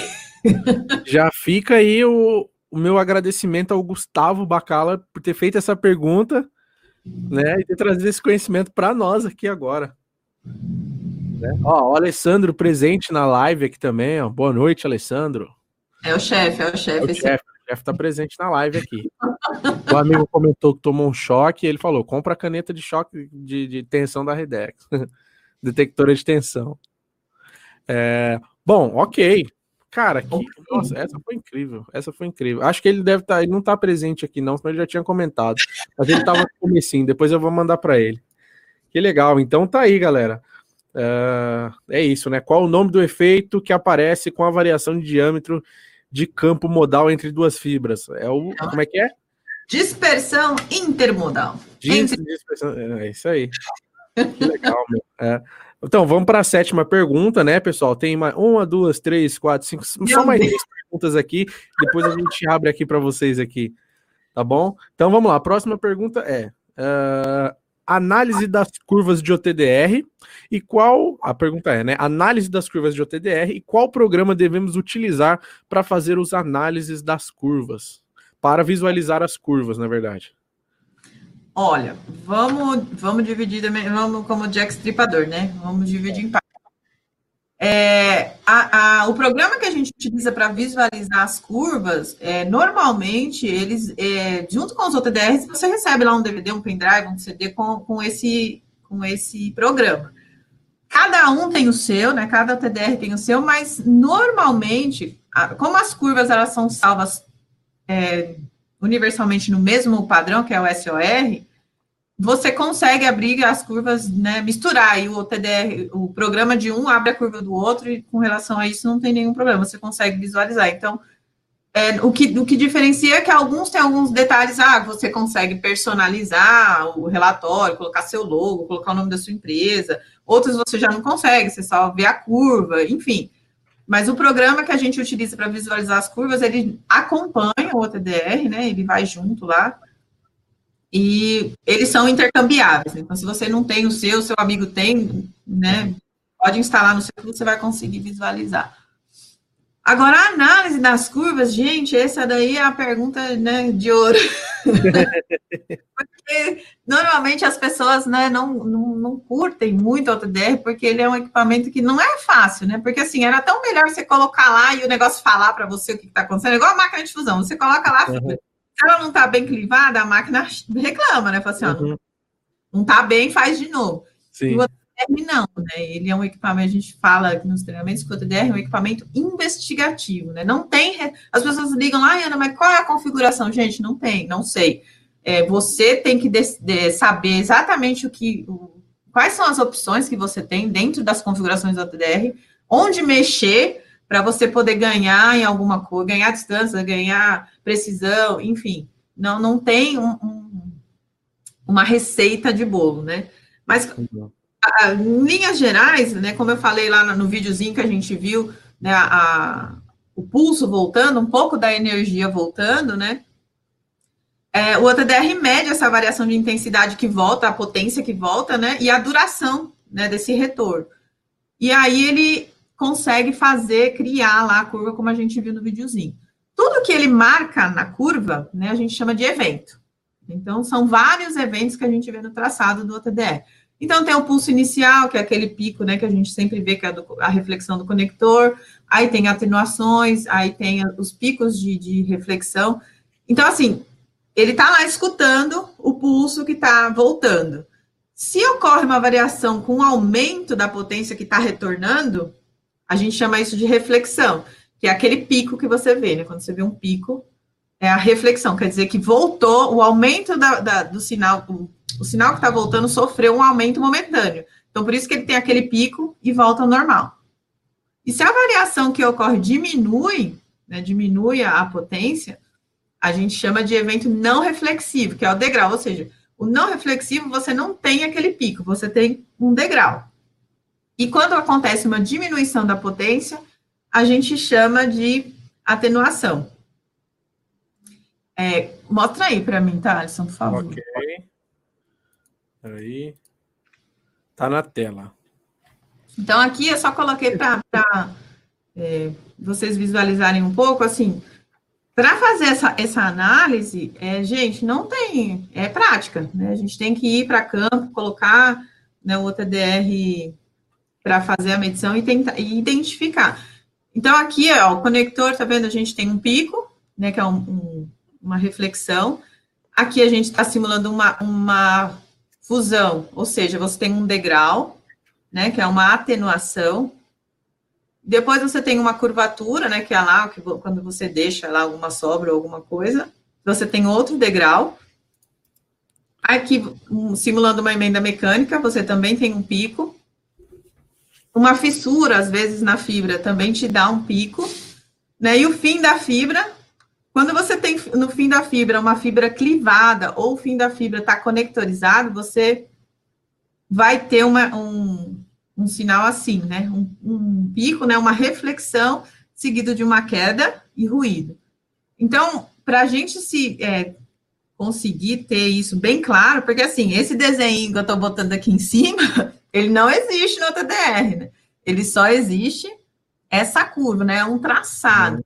Uhum. Então, gente precisa se familiarizar com essas, com essas reflexões, com esses eventos, para poder conseguir fazer a interpretação. Não tem receita de bolo, não. Sim, sim, entendido. Entendido. É... Ô, Ana, hum. pode voltar nós dois? Pode, pode voltar. Pode. Ó, antes da gente tá, já tá nós dois, eu quero agradecer aqui o pessoal da Unlix, do O10, cara, do O10 aí. Comentou muito bacana o conteúdo. Parabéns, Ana e Thalisson. Forte abraço. Muito obrigado, Unlix. Unlix é uma empresa que tem um software chamado aí o Flashbox. Flashbox, onde você uh, gerencia aí os seus roteadores, você tem controle aí total de todos os, roteadores, todos os roteadores que você tem na sua rede pelo seu smartphone, da onde você tiver, de um notebook. Então, conheçam lá depois o Flashbox. E claro, vai sair. Uh, a gente está preparando mais lives, mais conteúdos. A gente fez uma reunião essa semana com o pessoal da Unlix e a gente vai trazer mais conteúdos, mais lives junto com eles aí para vocês. Tá bom? É nóis. Valeu, Alix. Valeu, Antônio. Guilherme Gaspari. Todo mundo, todos os sócios lá. É, ok, posso ir para a próxima? Pode. Tem tempo ainda? Oxi! que mais nós tem é tempo. Pô, a galera que chegou agora. Uh, tem gente que chegou agora, pelo que eu vi, o Tony ali. Uma boa noite a todo mundo. Uh, a galera que chegou agora, depois também assiste do começo aí, tá? Tem bastante informação desde o comecinho aí. Então vamos lá. A oitava pergunta, tá? Estamos acabando já. Teste de arco corretamente. Como fazer e quando fazer? Teste de arco corretamente. Isso é uma questão muito importante. É, a maioria dos usuários né, que a gente atende, que tem problema de atenuação da, da emenda. Ah, eu fiz a emenda, tá boa aqui, mas quando eu vou passar o TDR, tá muito atenuado. O que está acontecendo? Aí a primeira pergunta que a gente faz, você fez teste de arco? E a maioria é, desconhece essa, essa, esse feature da máquina. E é uma coisa assim muito importante e imprescindível. Acreditem se quiser, mas os, um, alguns fatores que influenciam na qualidade de emenda na hora que você vai fazer a fusão na máquina é temperatura do ambiente, umidade e pressão atmosférica. Pasmem, exato. Pressão atmosférica. Então, o, o, teste de arco, ele é recomendado, Thales, quando você for iniciar o seu trabalho. Ah, vou começar o meu trabalho hoje aqui, eu estou aqui num lugar que é um calor danado, um calor danado, seco, umidade, né? E aí, o que, que a gente vai fazer? Teste de arco. Porque aí, o que, que acontece? A máquina vai automaticamente ajustar todos esses parâmetros. Por isso que as máquinas de hoje, elas têm sensor de temperatura interna, sensor de temperatura externa, sensor de umidade, sensor, sensor de pressão atmosférica. Isso não é para enfeitar, não é para dizer que tem, é porque é, esses fatores eles são super importantes na hora de, de, ajustar aquela potência que a gente viu lá do, do né, da descarga. Então, assim, um exemplo, se você está fazendo fusão aqui, né, aqui em São Paulo, e aí você está trabalhando perfeitamente, está tudo ok. Agora, se você pega essa máquina que está ótima, boa, e ah, rompeu o cabo lá em Santos, você desce a serra se você for usar essa máquina com a mesma configuração que você estava usando aqui, quando você chegar lá, você vai ter problema na sua emenda. E aí você vai ficar doido, porque você não vai saber o que está acontecendo. Porque clivador ok, tá tudo bem, tá tudo perfeitinho aqui na tela, tá dando 0,00 dB, mas na hora que você vai passar o TDR, a, a atenuação tá alta. E você não sabe mais o que fazer. Então, nessa hora, é o teste de arco. Por quê? Porque ele vai regular tudo isso. Eu usei esse exemplo de de aqui em São Paulo e, e, e litoral, porque a diferença da pressão é, é bastante significativa. Então, esse é o, é o, cenário que a gente mais, assim, extremo, que a gente consegue visualizar essa Então, a, a recomendação é que você faça o teste de arco sempre que você for iniciar um trabalho, ou sempre que você mudar de ambientes, né, muito diferentes. Ah, eu estou aqui dentro do laboratório, no ar-condicionado, com todo, tudo controlado, estou fazendo, fazendo várias fusões, tá, tá ok. Aí eu vou fazer emenda na rua, debaixo do sol de 40 graus, não adianta, as configurações vão mudar. Então, você precisa é, fazer o teste de arco para que a máquina colha essas informações externas e faça um autoajuste, entendeu? Então, isso uhum. aí é muito importante. Respondido aí. É, bom, deixa eu agradecer o Tom, cara, que doou 1,90. Tom, muito obrigado, cara. Valeu mesmo pela sua doação, cara. Tamo juntasso. E, claro, além de participar muito aí, comentar muito, é isso mesmo. Pode mandar suas mil perguntas aí, cara. Não tem problema nenhum, não. E a gente vai parando e vai lendo aí aos pouquinhos aí. E agradecer meu amigo Carlos da Telecom Academy, doou dezão, cara. Ele comentou aí, live amanhã. Vida de Técnico com, com comigo, né, da Lux da Telecom, e com o Dorival da Telecom Raiz, vai ser no Facebook e no YouTube da Telecom Academy. É isso aí. Então, amanhã eu é tipo assim, é como se eu estivesse descobrindo agora, né? Não, mas não. mas, é, não, mas amanhã eu vou estar tá participando de uma live, né, com o tema Vida de Técnico lá no canal Telecom Academy do Brasil do meu amigo Carlos. Uh, bom, fica o convite para vocês se inscreverem no canal dele também, que é muito bom, tem conteúdos excelentes, conteúdos muito mais técnicos e muito mais a fundo do que eu trago aqui, inclusive no meu canal. Tá? Inclusive, o Carlos já participou aqui. O Carlos fala de 4G, modulação de não sei o que lá. E é isso aí, cara. Visitem lá o canal do Carlos lá, que é muito bom também. Então amanhã eu tô lá no canal do Carlos, Vida de Técnico. Valeu. É isso, porque Ana, Oh, o canal da Redex também, né? O canal da Redex tem muito com vizinho. Tem um tem canal. Lá, o canal da Redex ensina como fazer o teste de arco corretamente, viu, gente? Ai, que legal. Você quer aprender a fazer o teste de arco no canal da Redex, tem lá o teste de arco. Eu costumo falando aqui no canal, eu não sei nada. Eu sou, eu sou, não, realmente, eu, eu sou um mero aprendiz de tudo. Então, vocês profissionais que eu trago aqui, sabe, são que elevam o conteúdo do meu canal lá para cima, né? Isso é, é, é gratificante para mim. Eu fico muito feliz de vocês aceitarem o convite para participar do meu canal e, claro, também, né, compartilhar toda essa sabedoria com todo mundo aqui do chat, sabe? Sem segredo, sem mimimi, sem mistério. Não, qual é a sua dúvida? É essa, e pronto, e acabou, sabe? Então, também sou muito grato a vocês aí. Muito grato também, Ana, por ter conseguido um tempo aí também para participar da nossa live, né? Foi de livre e espontânea pressão. de livre espontânea pressão. Ana, quarta-feira tem live. Hã? Que? É. Oi? então tá, vou aqui para a nona pergunta, ok? Beleza. Estamos acabando, galera. São 12 perguntas, estamos na nona e já vamos para vocês aí. Então tá, é, a nona pergunta: dá para passar o TDR em fibra splitada? Acho que é, acho que é uma das mais perguntas, né, que você que você recebe é essa, né? Quando a gente fala de OTDR, muitas vezes o cliente fala, chega e fala assim, ah, eu quero, eu quero um OTDR para para rede EPOM. Aí a gente fica assim, tá, mas um pouco mais de informação. Porque as pessoas confundem muito, porque como nas redes... O, Gustavo chegou. Pode ir embora, cara. Vai embora. A gente já respondeu sua pergunta já. Valeu, Depois Gustavo você me fala se eu respondi certinho, tá? Obrigado pela pergunta, cara. Baita pergunta. Todo mundo aprendeu com a sua pergunta aqui, com a, com a resposta que a Ana trouxe. Muito obrigado mesmo. Depois eu te mando lá. Então, desculpa, vou, desculpa interromper, voltando aí, Ana. Então, é, muitas, é, há muita confusão na hora que a gente fala, ah, porque a minha rede é, é POM. Então, quando a gente trabalha com a rede POM, a gente já, já sabe que na rede POM existe a presença dos splitters, obviamente, né? Porque é característica dessa, né, desse, desse, desse tipo de rede.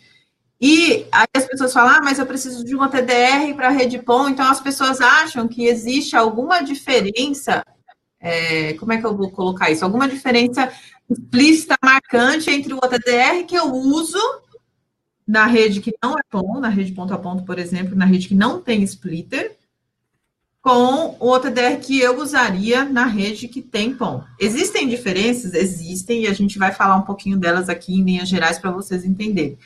Mas, na essência do negócio, qualquer OTDR, qualquer OTDR, você pode utilizar para fazer o teste da sua rede, independente dela ser ponto a ponto ou rede POM, com ou sem splitter. Existem variações? Sim, muitas. Mas, no, no geral, mesmo o TDR que eu uso para rede ponto a ponto, eu posso usar para fazer o teste na rede POM. Só que eu vou fazer é, testes seccionados, eu vou fazer aplicações distintas, mas o OTDR em si, ele é o mesmo, né? ele é o mesmo. Então, o que, que, você, o que, que a gente precisa entender? A gente precisa entender dois conceitos é, bastante. Vamos falar do, de um primeiro, depois a gente vai para o outro. A gente vai falar mais um assim. É, o, o, splitter, na, na, hora que você coloca o splitter no traçado, na, na rede, e você passa o TDR, ele gera uma curva muito confusa, né? Dependendo da, da do lado que você está lendo, né? Então, assim, quando você está fazendo o teste, por exemplo, você tem lá sua redezinha POM bonitinha. Aí você vai fazer um teste, se você entrar com o OTDR do lado da central, da central para o assinante, no sentido da string que a gente fala, você vai ver uma curva, quer ver? Abre lá para mim de novo. Eu e a minha. Meus... Eu, tô, eu, tô, eu vou sair aqui, acabou de ter um assalto aqui. Cuidado, Tom. Não ri, não, é coisa séria. Espero que não tenha acontecido nada, né, cara? Deus quiser. Mas foi engraçado. Você fala do você mesmo tá rindo, cara. É, bom, vou abrir o slide e uh, ok. E só parabenizar o Gustavo Bacala, é aniversário dele hoje, 33 ah, anos. Feliz aniversário, por isso que ele não conseguiu acompanhar mais cedo, é. Parabéns, cara. Ah, peraí. Deixa eu botar aqui. Ok, tá na tela.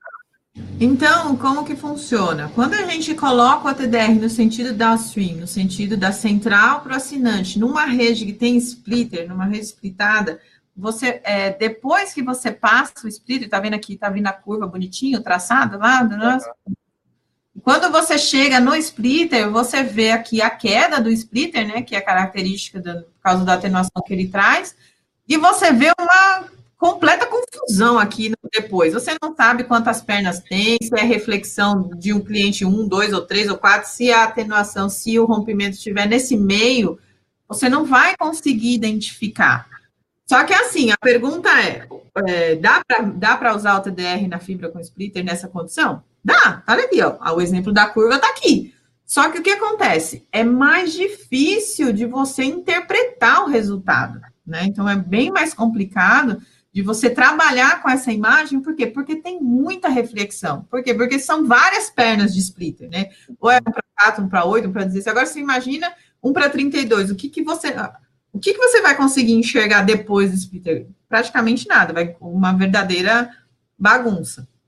Por outro lado, se você subir, né, se você for com o OTDR do outro lado, né, do lado do assinante para a central, o lado subindo que a gente fala, o que acontece? O OTDR ele vai entender esse, esse, esse lance como se fosse uma fibra só. Então, porque ele vai sair direto da casa do assinante e ele vai vir pelo caminho dele até chegar lá na central. Então, olha só a diferença da curva que você vai enxergar. Então, assim, quando você vem do lado upstream, aí você vê aqui, né? O splitter, a queda do splitter, você vindo lá do lado do assinante, a queda do splitter, e depois disso você vê uma curva limpa, né? E aí você consegue identificar as reflexões, né? E hum. tudo. Então fica bem mais fácil de você interpretar. E aí o que acontece?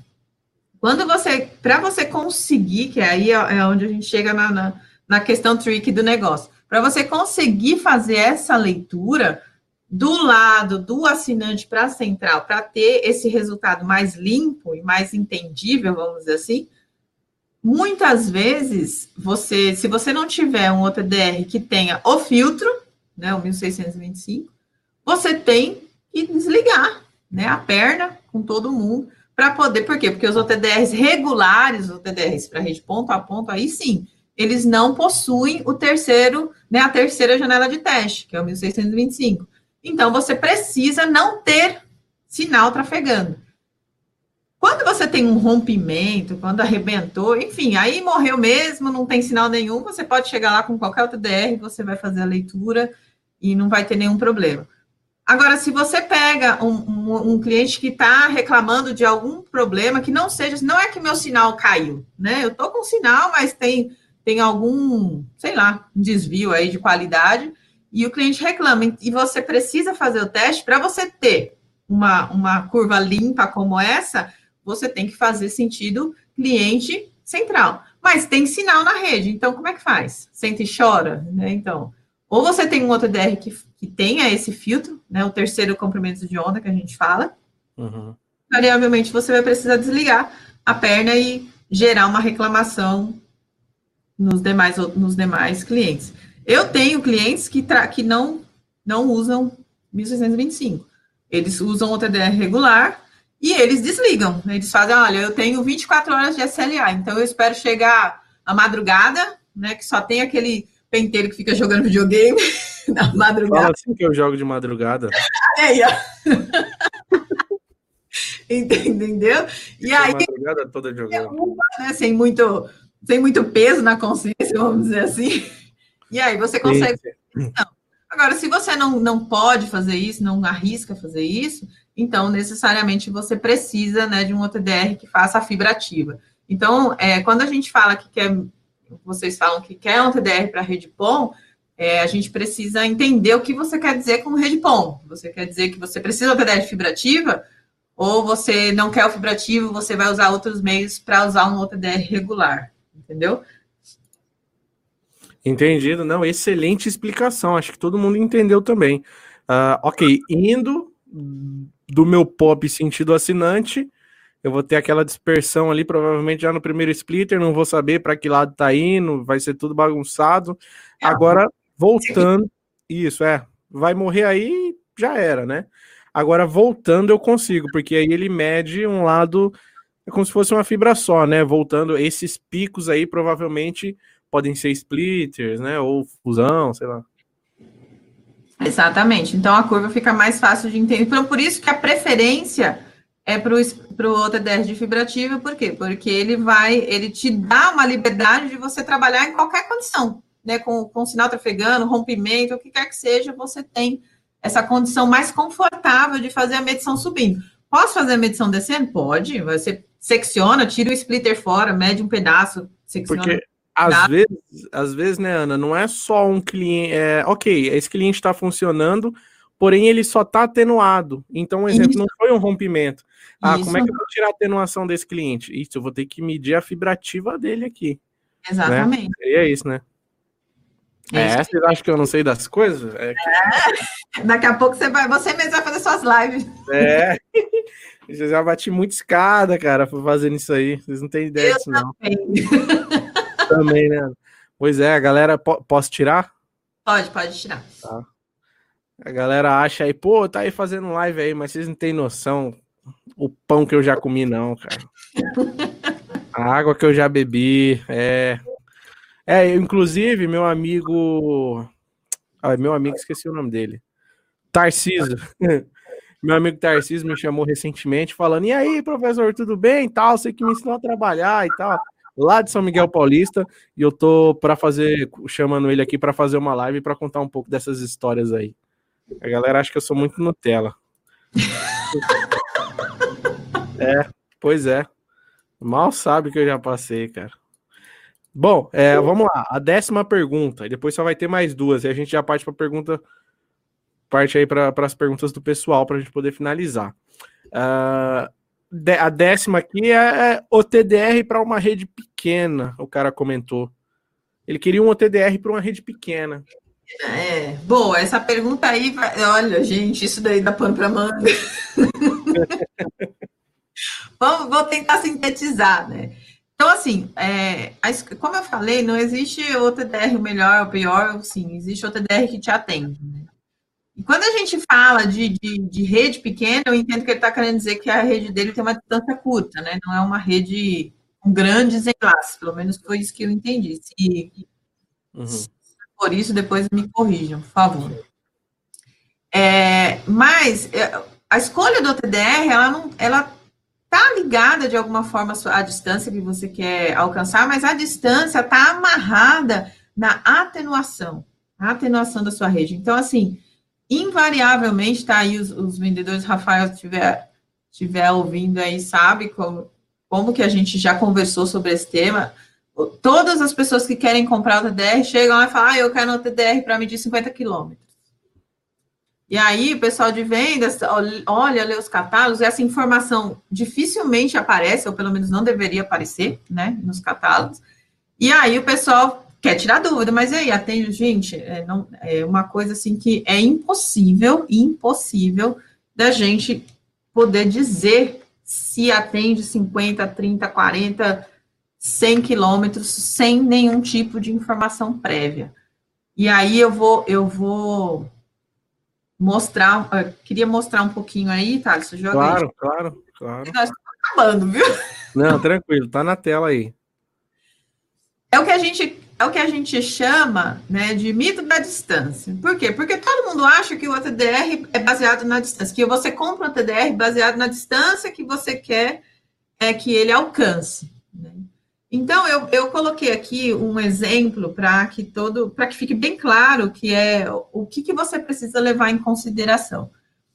Então, é, vamos levar, pegar como exemplo, Thales, um OTDR de 35 dB, que é hoje um dos mais né, populares, aí a maioria das pessoas é, compram desse modelo, 35 dB, e vamos supor que a gente vai testar lá uma fibra monomodo, em 1550, né, a janela, uhum. a perda máxima da fibra é de 0,23 dB por quilômetro. Então, vamos começar explicando essa perda máxima. Então, a perda máxima da fibra, como que, que, que funciona? Quando você, vamos supor que você comprou uma bobina lá de 3 quilômetros, uma bobina inteira, saiu da fábrica, perfeitinha. Você esticou essa bobina toda bonitinha, não tem curvatura, não tem nada. E ainda assim, a fibra atenua 0,23 dB por quilômetro. Por quê? Porque isso é característica construtiva da fibra. Então, assim, apesar dela ter é, uma perda infinitamente inferior ao cobre, ela tem, né? A fibra em si consome potência de sinal só pelo fato de trafegar por ela. E essa atenuação, normalmente, é 0,23 dB por quilômetro, 0,25, vai depender do comprimento de onda que você vai testar, enfim. Então, vamos levar em consideração esses itens aí. O, o range dinâmico é de 35 dB, a fibra é monomodo, a gente vai trabalhar em 1550, e a perda de 0,23 dB por quilômetro. Saliento que essa perda de 0,23 dB por quilômetro, não há nada que a gente possa fazer para ela não existir. Ela existe porque é da fibra, não tem como. Ok. Então, quando a gente, muitas vezes, o que, o que a informação que a, que a pessoa que vai comprar o TDR tem, ah, mas funciona, mede quanto? Mede 100 quilômetros. Ah, então tá. Quando a pessoa te dá essa informação, o que, que ela está levando em consideração? Então, eu coloco aí o que a gente chama de link direto ideal. Seria o ideal dos nossos sonhos, vamos dizer assim. Então, você pegando os 35 dB, que, que tem o seu OTDR, a potência máxima que ele chega, você tem que desconsiderar o pulso de lançamento, que justamente é esse pico inicial que a gente vê em todas as curvas do OTDR, que é o quê? Para o sinal começar a trafegar na fibra, para deslanchar, vamos dizer assim, que o OTDR precisa dar um impulso, né? E esse impulso paga, né? A gente põe aí entre 3 a 5 dB mais ou menos, né? Então, vamos considerar aí que seja 3 dB que eu gasto para empurrar o sinal para dentro da fibra. Vamos colocar assim a grosso modo. Ok? E para quando chegar lá no final e eu conseguir ver aquela imagem que eu mostrei um tempo atrás, há uns slides atrás, que é justamente aquela queda bem marcada, assim, para você não ter dúvida que ali é o fim da fibra, para você conseguir ter essa visualização boa, você precisa que chegue pelo menos 3 dB de potência, que sobre pelo menos 3 dB de potência lá no final da fibra, para quando chegar lá, essa, essa potência chegar no, lá no, no conector ou na clivagem e te dar o corte. Então, dos 35 que a gente tem, que o TDR te dá, você tem que gastar 3 para começar e deixar 3 para o final. Então, eu gasto 6 sobram 29. Nesse, desses 29, a fibra atenua 23 dB por quilômetro, como a gente viu. Então, nesse caso, eu teria o alcance do meu TDR seria 126 quilômetros, certo? Certo. Só que é o que acontece. Quando você monta uma rede, você só tem a atenuação da fibra? É só o 0,23 dB por quilômetro que tem? Não. Normalmente não. Então, não, tem fusão, tem tudo, tem. Isso. Que é o que a gente chama de link direto real, que é realmente a nossa realidade hoje. Então, vamos pegar o mesmo exemplo. Né? Eu tenho 3 dB de pulso de lançamento, eu preciso chegar com 3 dB no final. E aí, vamos, vamos supor que eu, eu acrescentei uma fusão, tá aqui, 0 uhum. dB, e um conector, 0,3. Aí, coloquei um a cada quilômetro eu fiz uma, uma fusão e um conector, só isso que eu estou acrescentando. Ah. A minha, aí juntando com 0,23 que já atenua normalmente da fibra. A minha atenuação passa a ser 0,63 dB por quilômetro, o que me dá um alcance de 46 quilômetros. Caramba, como caiu! Exatamente. Nossa, Veja a diferença é, 126 quilômetros, aqui seria um ideal, né, sem hum. levar em consideração nada, que não é a nossa realidade. E aqui, nessa, na, na minha simulação real, eu estou sendo modesta, né, porque a gente sabe que não é, que a gente tem muito mais do que isso. Uhum. Sim, sim. Uma bastante... Fusão mal feita, tem fibra atenuada no poste. Exatamente. Uhum. Então, veja como caiu o meu alcance, né? Então, muitas vezes, quando a pessoa fala para você que alcança 100, 200, 300, ela só pode afirmar com base nessa informação. Porque eu não sei o que tem aqui. Eu não sei o que você colocou na sua rede. Eu sei que atenua 0,23 dB por quilômetro. Essa informação eu sei porque é da fibra. Entendeu? Entendi. A... O que mais você colocou? Se você chega para mim e fala que quer comprar uma TDR, eu não tenho como te dizer, ah, vai chegar em 50 quilômetros? Você sabe me dizer qual é a sua atenuação máxima, a sua atenuação por quilômetro, fora a fibra? Entendeu? Então é uma, é uma, é uma coisa bastante complexa da gente bater o martelo e dizer que atende ou não atende. E isso a gente está falando em link direto. Agora, vamos, vamos colocar a situação na rede POM, que hoje é a rede que a maioria usa. Quando a gente põe a rede POM, o que, que vem? Qual é o bichinho que aparece? O danado do splitter. Então, aqui eu estou mostrando aqui algumas perdas, né? Perda de inserção. Só de você inserir o splitter no circuito, só de você colocar o bendito lá, ele come. A gente, a gente fala que é o pedágio. Para o sinal passar para dentro do splitter, ele cobra. Uhum. Então, assim, um, exemplo que é o de 1 para 8, que é um dos mais utilizados, para passar para um splitter de 1 para 8, tem uma atenuação de 10,5 dB, Thales. É atenuação para caramba, entendeu? Só para passar por isso. Então, se a gente voltar no nosso exemplo lá, de 35 dB, tiro 3 de pulso de lançamento, 3 do final do cabo, e aí o que acontece? Eu coloquei dois splitters na minha rede, dois uhum. splitters para 8. Então, são duas vezes 10,5, que é uma atenuação que o splitter cobra para passar, independente do que aconteça. E aí eu chego em 21 dB. Então, dos 29 que sobrou, que é menos o pulso de lançamento, menos o final de cabo, eu tiro 21, que são os dois splitters pelos quais eu quero passar. Me sobra 8 dB. Eu pego esses 8 dB e passo em numa rede de 0,63 dB por quilômetro, que é aquela rede com a atenuação da fibra, uma uhum. função e um conector. Uhum. Que, olha onde eu chego. Nossa, meu. Nossa, diminui muito, muito, muito. Então, Caramba, é uma realidade de 126 quilômetros para chegar em 12. Então, isso é, esse é um dos motivos de maior reclamação na, na utilização do TDR. Por quê? Porque o cliente acha que o TDR que ele está comprando chega em 100 km. E quando ele vai medir na rede dele, que é POM, uhum. chega assim. Entendi, entendi. Precisa ter muito critério. Então, não dá para eu. Ah, mas. De um, de um, de um TDR de cento e poucos quilômetros se tornou um TDR para uma rede pequena. Exatamente principalmente por conta do split. Ah, mas então quer dizer que eu preciso comprar um OTDR super, hiper, mega potente? Não. Existem técnicas de medição que permitem você seccionar, né? Como o, o meu amigo Marco Paulo, como é que você come o elefante? Você vai fatiar ele, né? Não dá para você comer ele inteiro. Mesma coisa. Sim. Você testa um trecho, testa outro trecho, e assim você vai seccionando. Mas o que eu quero colocar aqui é: é impossível para a gente dizer né? A silhueta DR serve para rede grande, média e pequena, sem a gente saber o que você tem na sua rede. Então é bastante complicado.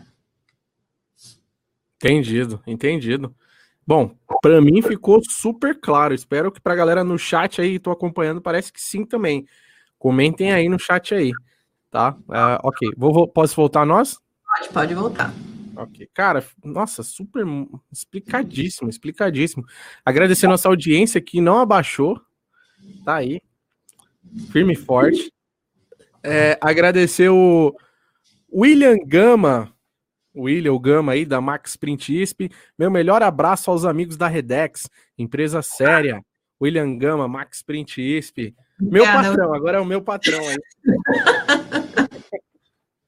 Agora é o meu patrão comentando. E claro, pessoal, também não esqueçam de visitar os nossos parceiros, como eu comentei no começo do vídeo, o link também vai estar na descrição depois, que é a Max Print ISP e a CG3 Telecom. E quando, só voltando, quando a gente estava comentando lá do, dos posts, ah, eu subi, aí você falou eu também.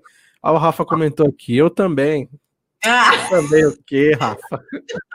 Vamos levar ele para um teste, tá? É, quero só ver. Quero só ver.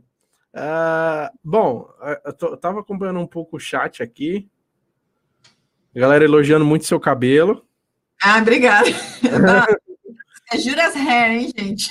Ah, tá aí, ó. Já fica aí. Então vamos lá. Bom, vamos, vamos para o que interessa. parem de ficar comentando aí coisas de, de ficar elogiando a Ana. O marido dela é da rota. Passar o endereço de cada um de vocês. Brincadeira. Bom, vamos lá. Só mais duas perguntas, né? Vamos lá. Uh, quais dados técnicos é preciso saber antes de fazer uma leitura correta no OTDR? Pois é, aí é só mais duas perguntas, mas aí me manda uma pergunta dessa, não tem como eu falar sim ou não, entendeu? Tem todo um contexto para poder explicar. Peraí, peraí, peraí, deixa eu ver se a outra já. Ah, ó. Aí tem uma outra. Ah, não, a outra acho que não tem nada a ver, a décima segunda não tem nada a ver. Manda aí, manda aí.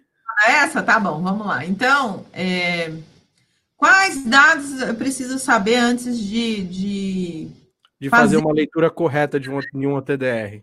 De um OTDR. Então, é... joga lá para mim, Thales, na tela. Gente, juro que é a última. Peraí. Tá na tela. Então, primeiro, primeiro de tudo, antes de você fazer a leitura, você tem que definir qual é o sentido do teste que a gente vai fazer, como a gente comentou lá. Você vai fazer central assinante ou subindo assinante central. Definiu. Então, como, o, quais são. Eu vou falar aqui de alguns parâmetros que vocês precisam configurar. O que eu estou dizendo é que vocês precisam mexer nesses parâmetros. Agora, qual é a configuração correta? Não existe. O OTDR não existe configuração correta, existe a configuração que serve para o seu teste. Tá? Então, muito cuidado nisso daí. Então, a primeira coisa que vocês têm que verificar é a outra coisa que eu quero ressaltar. Em OTDR não é para você colocar lá, cara, se apertar o alto e deixar ele, ele fazer. Uhum. Pegou no alto, pegou, não pegou no alto, paciência. Né? Então, assim, não é assim que funciona, gente. Vamos lá. O alto, na verdade, o que, que é o alto, para quem não sei se todo mundo conhece? A maioria dos OTDRs, aí na foto até que tem, tá aparecendo aí, ó, tá escrito assim alto. A maioria dos OTDRs, quando você não sabe qual, como que está a rede, o que, que você precisa fazer, qual que é o tamanho, enfim, o que você está procurando, você não sabe nada, você vai lá e coloca o equipamento para fazer um teste automático. Então, no teste automático, você não precisa é, configurar nada. O próprio TDR vai fazer uma varredura e vai te trazer uma curva básica ali do enlace que você está medindo. Então, o alto é uma ferramenta para quando você não sabe o que você está procurando, não sabe como é a rede, e você precisa de informações básicas. Então, não é ele que faz o teste, né? Ele só te dá essa é, subsídio para você poder ter mais informação para configurar. Então, uma vez que você fez o alto, ou você já sabe o que você está procurando, a primeira coisa que você precisa verificar é a distância, né? Ou range. Por quê? Porque é com base nisso que o OTDR vai determinar qual que é a potência que ele vai lançar. Porque ele tem uma potência máxima, mas não, ele não joga 35 dB todas as vezes que você vai fazer um teste. Né? Ele, ele faz isso é, bem cuidadosamente. Então, o primeiro parâmetro que você vai definir é a distância. Então, quando você abre lá as configurações, tem várias distâncias disponíveis. Importante frisar. Você não pode. Ah, eu vou testar uma rede de 5 quilômetros. Ah, tem 5 quilômetros aqui, ó. Eu vou usar esse. Não, tá errado você sempre tem que usar o imediatamente superior ou o dobro do que você está é, pensando em medir. Por quê? Para ter uma potência de sobra, justamente para chegar lá no fim da fibra e você conseguir enxergar. E uma das coisas que é muito importante é quanto maior a distância, menor você vai ter na menor vai ser a precisão, a resolução que você vai ver no traçado. Por quê? Porque como a gente viu, a, a fibra vai perdendo potência conforme ela vai andando né, no, no, no, enlace. Conforme ela vai trafegando, aquele sinal que volta, ele vai diminuindo. E aí o OTDR começa a escutar bem baixinho e vai chegar um momento que ele vai deixar de escutar. E aí você vai perder né, a resolução.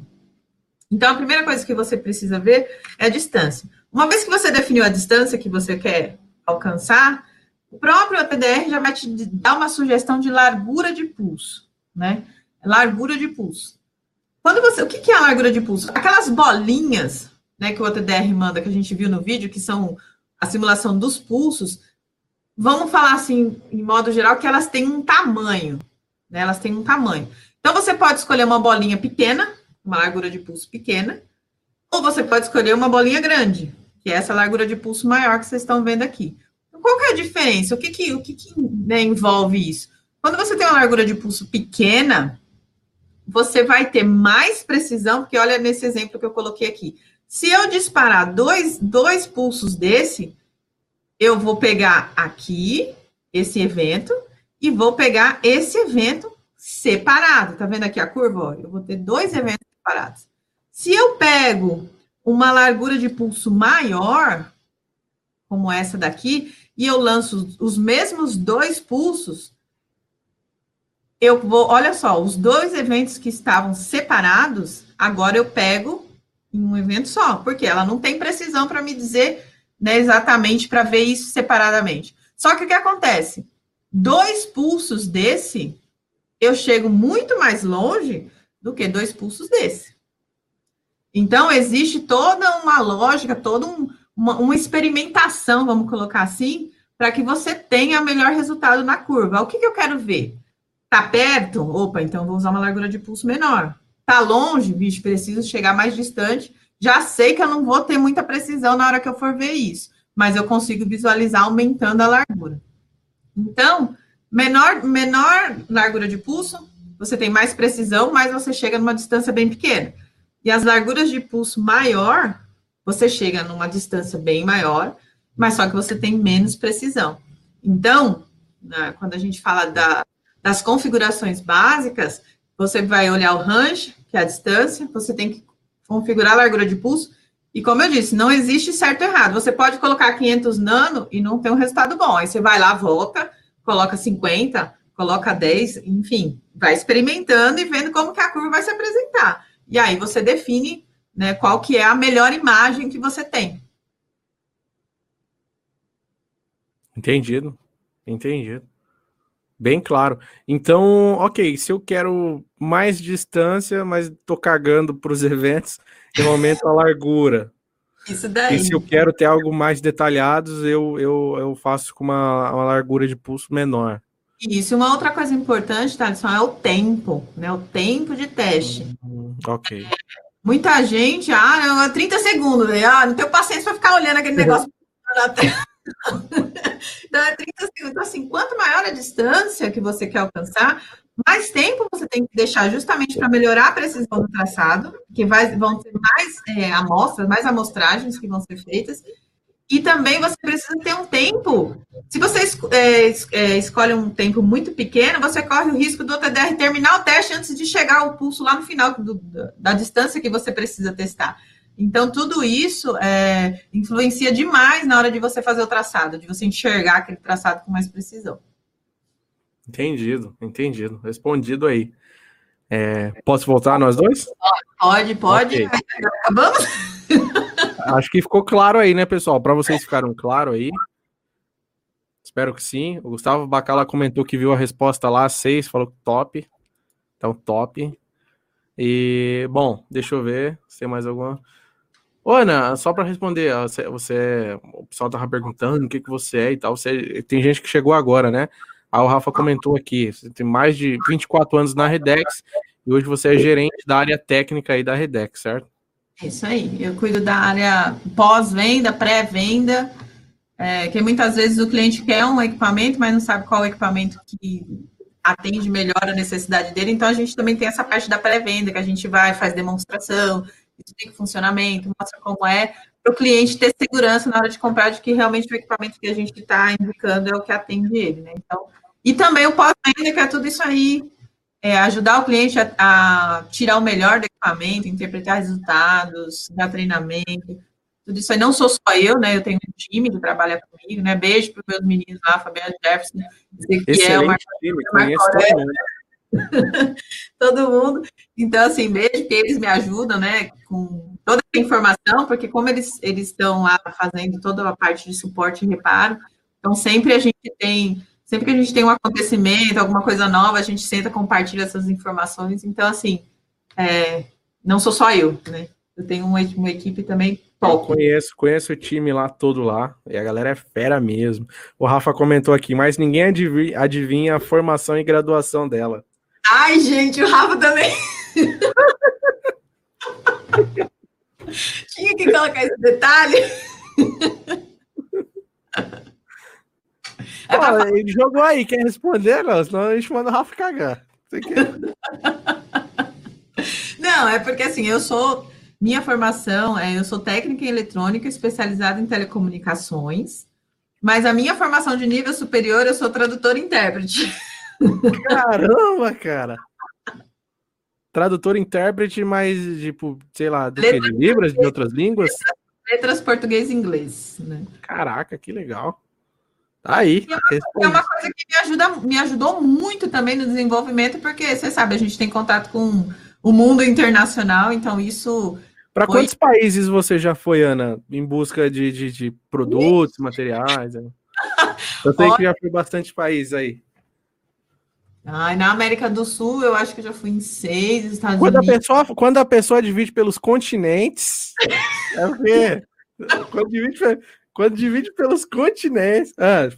ah, não. América do Sul, Estados Unidos. América do Sul já foi Chile, Equador, é, Colômbia, Argentina. Ah, os mais longe, esses, esses beirando aqui. Panamá, aí Estados Unidos, é, Inglaterra, Alemanha e China, óbvio, né? China é.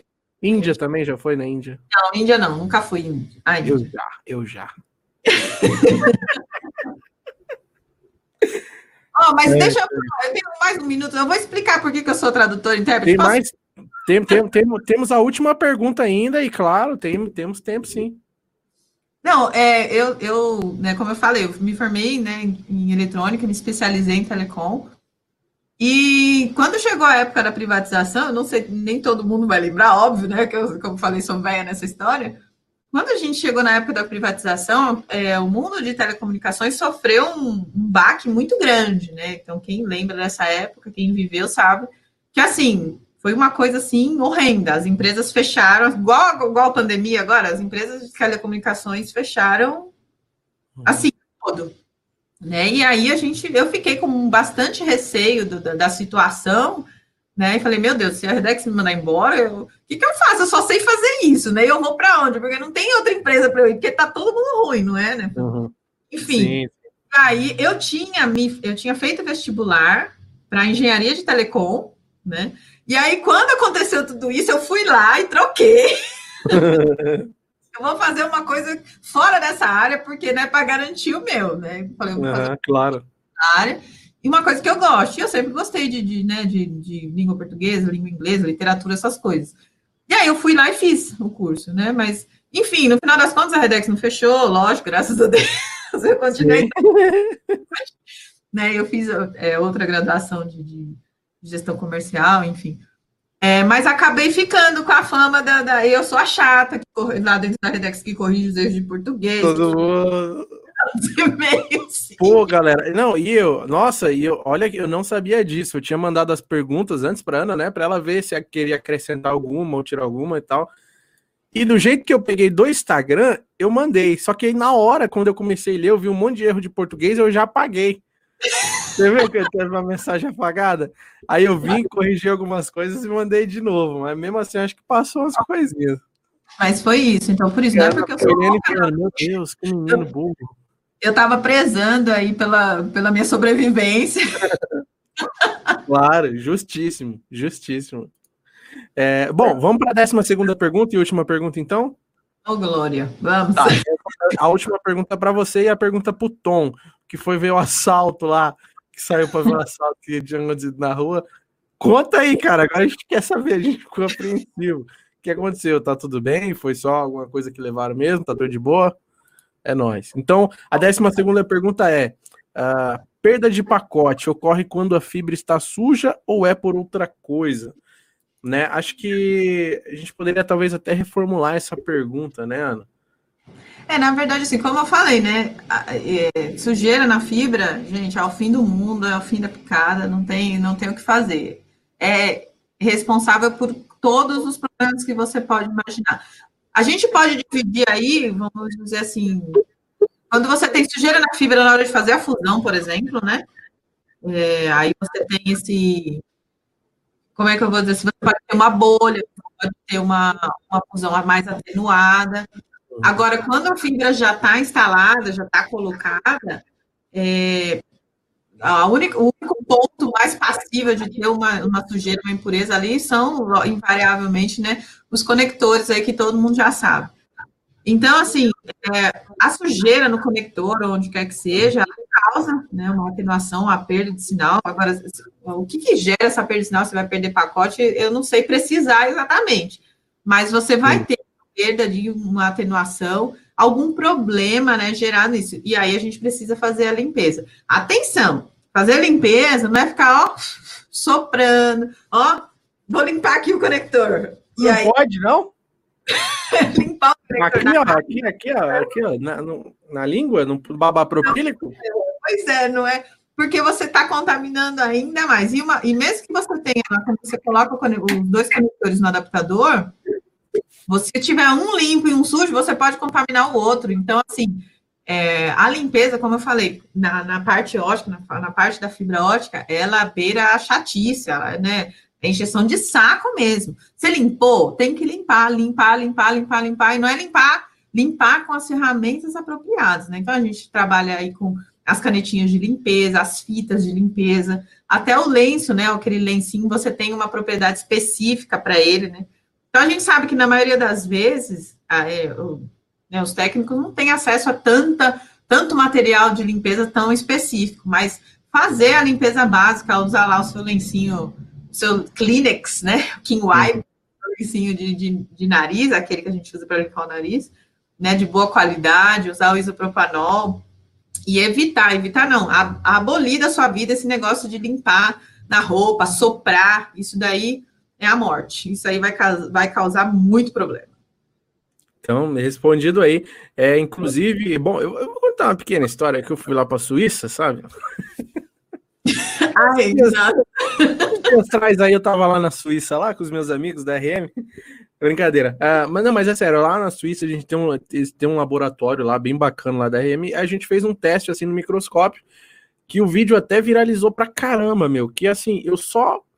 Ela limpou a fibra, botou lá no microscópio perfeito, a ponta do conector, né? Eu só fiz assim, ó, trisquei. Eu só trisquei e ela colocou lá de novo. E o negócio, nossa, dava até vergonha de ver.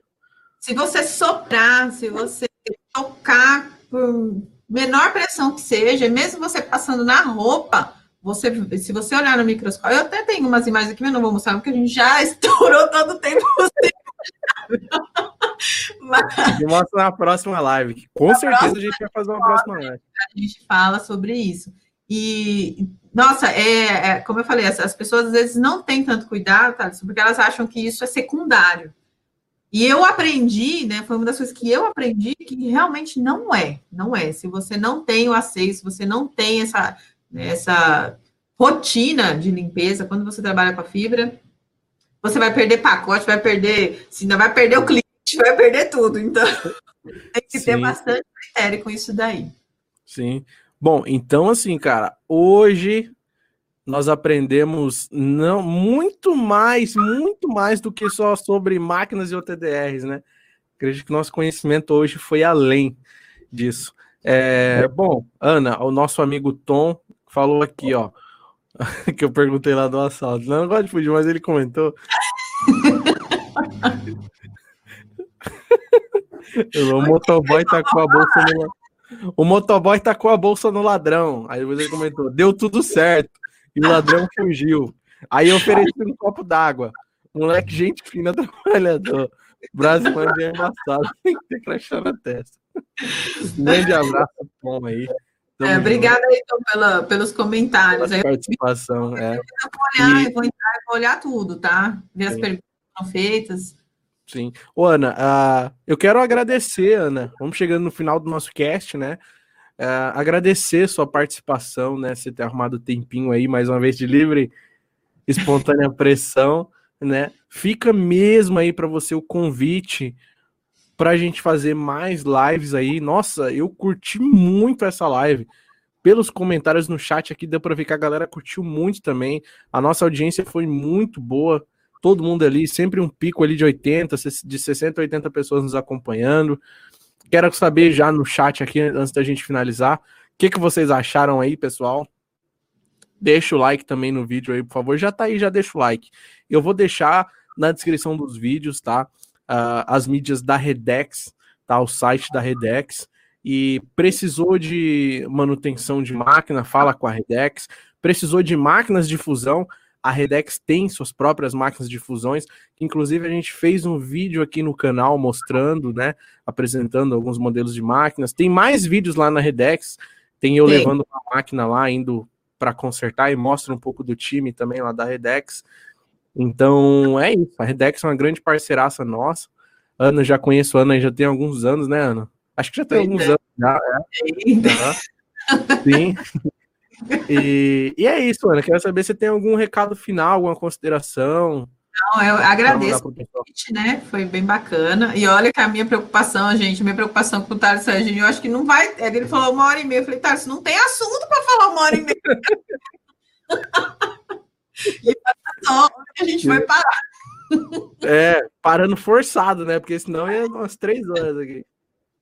Mas obrigada, foi, foi bem bacana. E depois eu vou olhar os comentários, ver as perguntas. Aí, se você quiser, a gente pode fazer uma emulada, eu escrevo as respostas para você né, disponibilizar para o pessoal.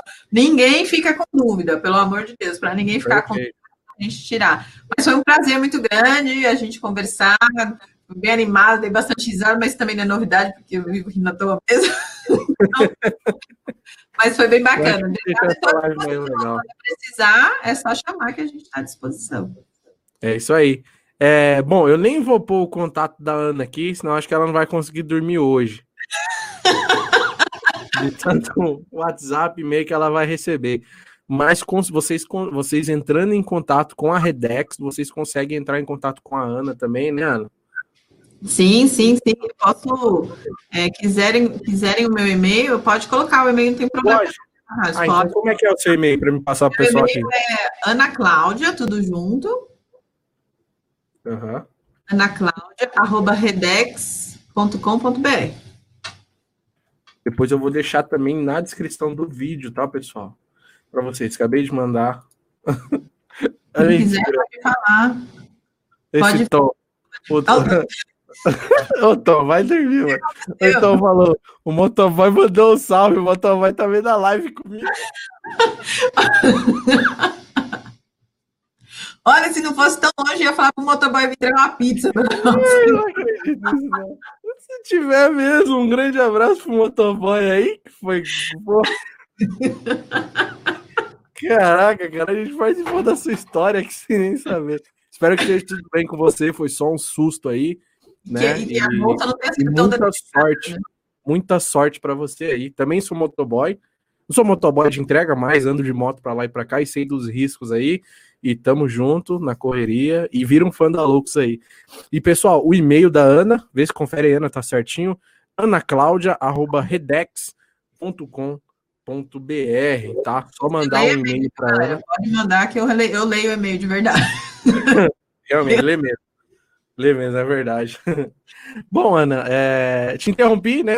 Manda uma consideração final aí para a galera. Não, aí, é. Obrigada, foi top, top mesmo, bem bacana a interação aí. Estou sempre à disposição para né, ajudar o conhecimento. A gente tem o nosso canal de atendimento lá, ele não tem preconceitos, a gente fala, não é pessoa que não é só para pessoas que compraram alguma coisa da Redex, então os meninos atendem, é, eles, a gente nem pergunta se você é cliente ou não, a gente só quer saber do seu problema e tentar é, ajudar. Então, enfim, é, o conhecimento é para ser né, distribuído para que todo mundo tenha né, e consiga, né, com base nisso aí, ter os melhores resultados. Então, a, a Redex preza muito por isso e a gente tem isso aí para contribuir para vocês, com vocês. Então tá aí, brigadão, Ana. Ana, eu vou pedir para você aguardar um minutinho aqui, tá? Vou tirar você só para poder finalizar, tá? Só um segundinho. Então, loucos da Telecom, tá aí o e-mail da Ana, tá? anaclaudia.redex.com.br. Ana, mais uma vez, brigadão aí pela sua participação. Galera, eu tenho certeza que vocês adoraram muito o cast de hoje. Agradeço muito a Redex, tá bom? A Redex também é um patrocinador oficial desse vídeo aqui, dos outros vídeos que a gente soltou. Visitem lá o site da Redex. Nossa, eu não tenho palavras para descrever a live de hoje, cara. O tanto de conteúdo novo que eu aprendi, acredito que muitos de vocês também aprenderam aí. Agradeço muito também a CG3 Telecom, que é um fabricante de ferragens. Pensou em ferragens, pensou CG3 Telecom e claro também nosso outro patrocinador que é a Max Print ISP, tá lá você encontra o NU, roteador, todos os produtos é, 100% voltados para o provedor de internet, tá? São ONU e roteadores feitos para os provedores de internet.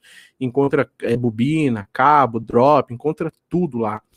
Ah, cara, meu amigo Tom, tem o Tom, cara. Tem gente que chegou agora. O Tom, mais, mais cedo o Tom comentou assim, ó. É, meu, eu tô saindo da live, aconteceu um acidente aqui na minha aqui na minha rua, um assalto aqui na minha rua.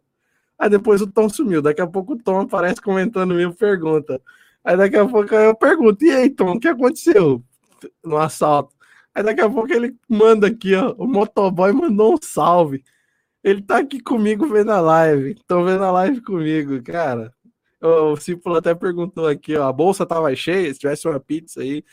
Mas é isso, meu abraço ao Tom, ao motoboy aí que eu não conheço. Cara, o Tom perguntou: marca a gente no Instagram lá, arroba loucos da Telecom. Você que não nos segue no Instagram, por favor, sigam lá nosso Instagram, arroba loucos da Telecom. Lembrando que amanhã eu tô lá no canal da Telecom Academy a partir das 8 horas fazendo live, contando algumas histórias lá também. Rafa, Rafa Martins, muito obrigado também. Rafa aí da Redex.